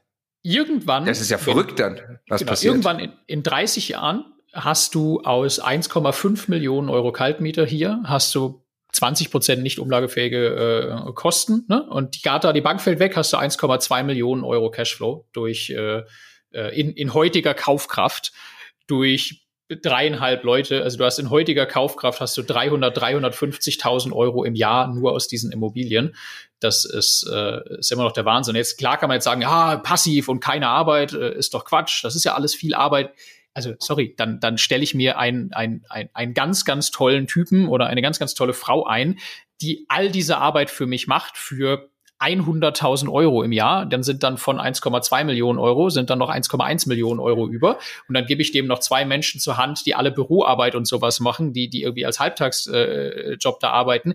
Da bleibt, wenn ich alles an Arbeit, was ich irgendwie loswerden will, losgeworden bin, bleibt da noch immer so viel Geld über. Also wenn ich das äh, am Ende dann unternehmerisch denke und sage, es geht mir darum, ich möchte hier eine reine Führungstätigkeit haben und möchte mit der Arbeit wirklich nichts mehr zu tun haben, weil ich keinen Bock mehr drauf habe, was auch immer, oder woanders leben möchte oder so, das kann ich ja alles organisieren. Ne? Also wenn ich das bis dahin ge geschafft habe, dann, dann ist das der kleine Akt, glaube ich, das noch zu lösen. Ja. Ja, jetzt würde ich gerne die Fanfaren einspielen, aber äh, der, der Button hier funktioniert irgendwie nicht. äh, ja, also äh, genau, wir sind, äh, wir sind, das kann man glaube ich sagen, wir sind begeistert. Äh, wir freuen uns tatsächlich auch auf die Chancen, äh, die sich die nächsten Monate äh, ergeben, um auch zuzukaufen. Allerdings ähm, äh, mit äh, mit Maß und Ziel. Ich glaube, wir werden Projekte machen, die uns Freude machen. Ähm, das ist dann das Schöne. Ich habe tatsächlich bei mir, ich weiß jetzt für mich, dass dieses Projekt in diesen Zustand kommt und ich weiß, ich bin nicht angewiesen mehr auf meine Arbeitskraft. Wir sind nicht angewiesen auf etwas wie Immocation, was natürlich eine ganz, äh, also unfassbar, ja nochmal, nachdem wir gerade das Festival erleben durften. Wahnsinn, aber es ist am Ende ein Digitalunternehmen, ne, ähm, wo du nicht weißt, was ist in zehn Jahren, ne, so. Ähm, und äh, dieses, dieses Wissen zu haben, dass wir das bedingungslose Grundeinkommen aus diesem Bestand dann haben werden und auch nutzen können, wenn alles hart auf hart kommt. Das äh, lässt uns, glaube ich, merken wir jetzt schon noch mal viel geilere Kaufentscheidungen auch für Immobilienprojekte in die Zukunft treffen. Wenn das noch zusammenkommt mit einer Marktphase, wo du Preise so krass wieder runterverhandeln kannst und dich selber in einer guten Position da fühlst, ohne Druck agieren zu können, äh, da freue ich mich auch sehr drauf. Ich glaube, das werden äh, coole Sachen und coole Möglichkeiten, die sich für uns noch ergeben. Ich würde sagen, wir machen einen Punkt, Stefan. Es sind, wir, wir schaffen es unter zwei Stunden zu bleiben. Äh, sei denn, du hast jetzt noch eine Ergänzung, die länger als fünf Minuten geht. Nee, ich wollte einfach nur, also die, die Summary machen, die ist auch, auch, auch, auch relativ simpel. Also das ist viel Arbeit, genau wie erwartet, aber wir sind auf Kurs am Ende auch genau wie erwartet. Und äh, ich freue mich sehr darauf, wenn wir hier in einem halben Jahr oder einem Jahr ähm, stehen und sagen, ja, wir haben wieder wieder zehn Prozent äh, der, der verbleibenden Strecke gemacht oder der Gesamtstrecke gemacht. Ähm, und das Tolle ist, dass wir jetzt ja wirklich Zulauf zuschauen können, wie dann äh, die Dinge äh, ins Ziel einfahren. Ne? Also wenn so ein Objekt wie Magdeburg bestes Beispiel mit 24 Parteien und, und allem, was da dran hängt. Wenn das da einfach mal abgeschlossen ist, ist ja auch ein sensationelles Gefühl, ne? Und du langsam da, äh, da, da die Haken dran kriegst. Also ja, bin äh, extrem positiv und äh, freue mich auf die restliche Strecke hier. Ja, sehr gut. Wer mit uns Gas geben will, die nächsten Monate, also wirklich intensiv Gas geben will, das ähm, äh, nur nochmal der Reminder, 12. November. Äh, ab dann kann man sich auf die Masterclass äh, bewerben für die begehrten Plätze für die Masterclass 2023. Ja? immocation.de slash Masterclass, da betreuen wir ja mit äh, 20 Coaches, Leute sechs Monate lang, ähm, um genau solche Projekte an den Start zu bringen, aber auch sehr, sehr, sehr viel kleinere, weil das äh, ist mir ganz wichtig ähm, äh, zum Schluss. Ähm, wir wollen mit diesen Zahlen, mit dieser Projektgröße in keinster Anweise angeben. Wir wollen inspirieren. Es gibt Leute, die schreiben mir, ihr habt da lächerlich wenig Immobilien. Diesen Leuten gratuliere ich persönlich, äh, dass sie mehr haben. Freut mich sehr. Ähm, es gibt Leute, die schreiben, unfassbar, wie kann man sowas schaffen? Ähm, ja, man kann sowas tatsächlich schaffen, wenn man da unternehmerisch rangeht. Aber das aller, aller, aller, aller Wichtigste ist die allererste Immobilie, sind die ersten paar Immobilien, ist die Altersvorsorge zu lösen, ähm, dass man da äh, hinten raus weiß, man hat die Freiheit. Das hat bei uns das Allergrößte im Leben freigesetzt. Ja, ist tatsächlich ja, ne, in der Masterclass, weil du es angesprochen hast, so dass mit jedem individuell sein persönlicher Fahrplan, seine Ziele äh, erarbeitet wird ähm, und äh, wir die Teilnehmer dann eben zusammenbringen mit Gleichgesinnten, die an einem ähnlichen Punkt stehen, ähnliche Ziele haben und äh, denen ein Mentor, ein, ein Coach an die Seite stellen, der sie genau auf diesem Weg perfekt unterstützen kann. Ähm, und wenn sich die eigenen Ziele im Laufe der Zeit dann weiterentwickeln, dann habe ich ja ähm, in so einer Umgebung alles an der Hand an Werkzeugen, an Unterstützung, äh, um diesen Weg weiterzugehen. Das ist, glaube ich, ganz wichtig. Genau, immocation.de slash masterclass, wer das machen will. Und ansonsten freuen wir uns, wer jetzt bis hierhin zugehört hat. Äh, vielen, vielen Dank für die Aufmerksamkeit. Danke, Stefan. Ich freue mich auf die nächsten Gespräche mit dir. Ciao. Vielen Dank. Ciao, ciao.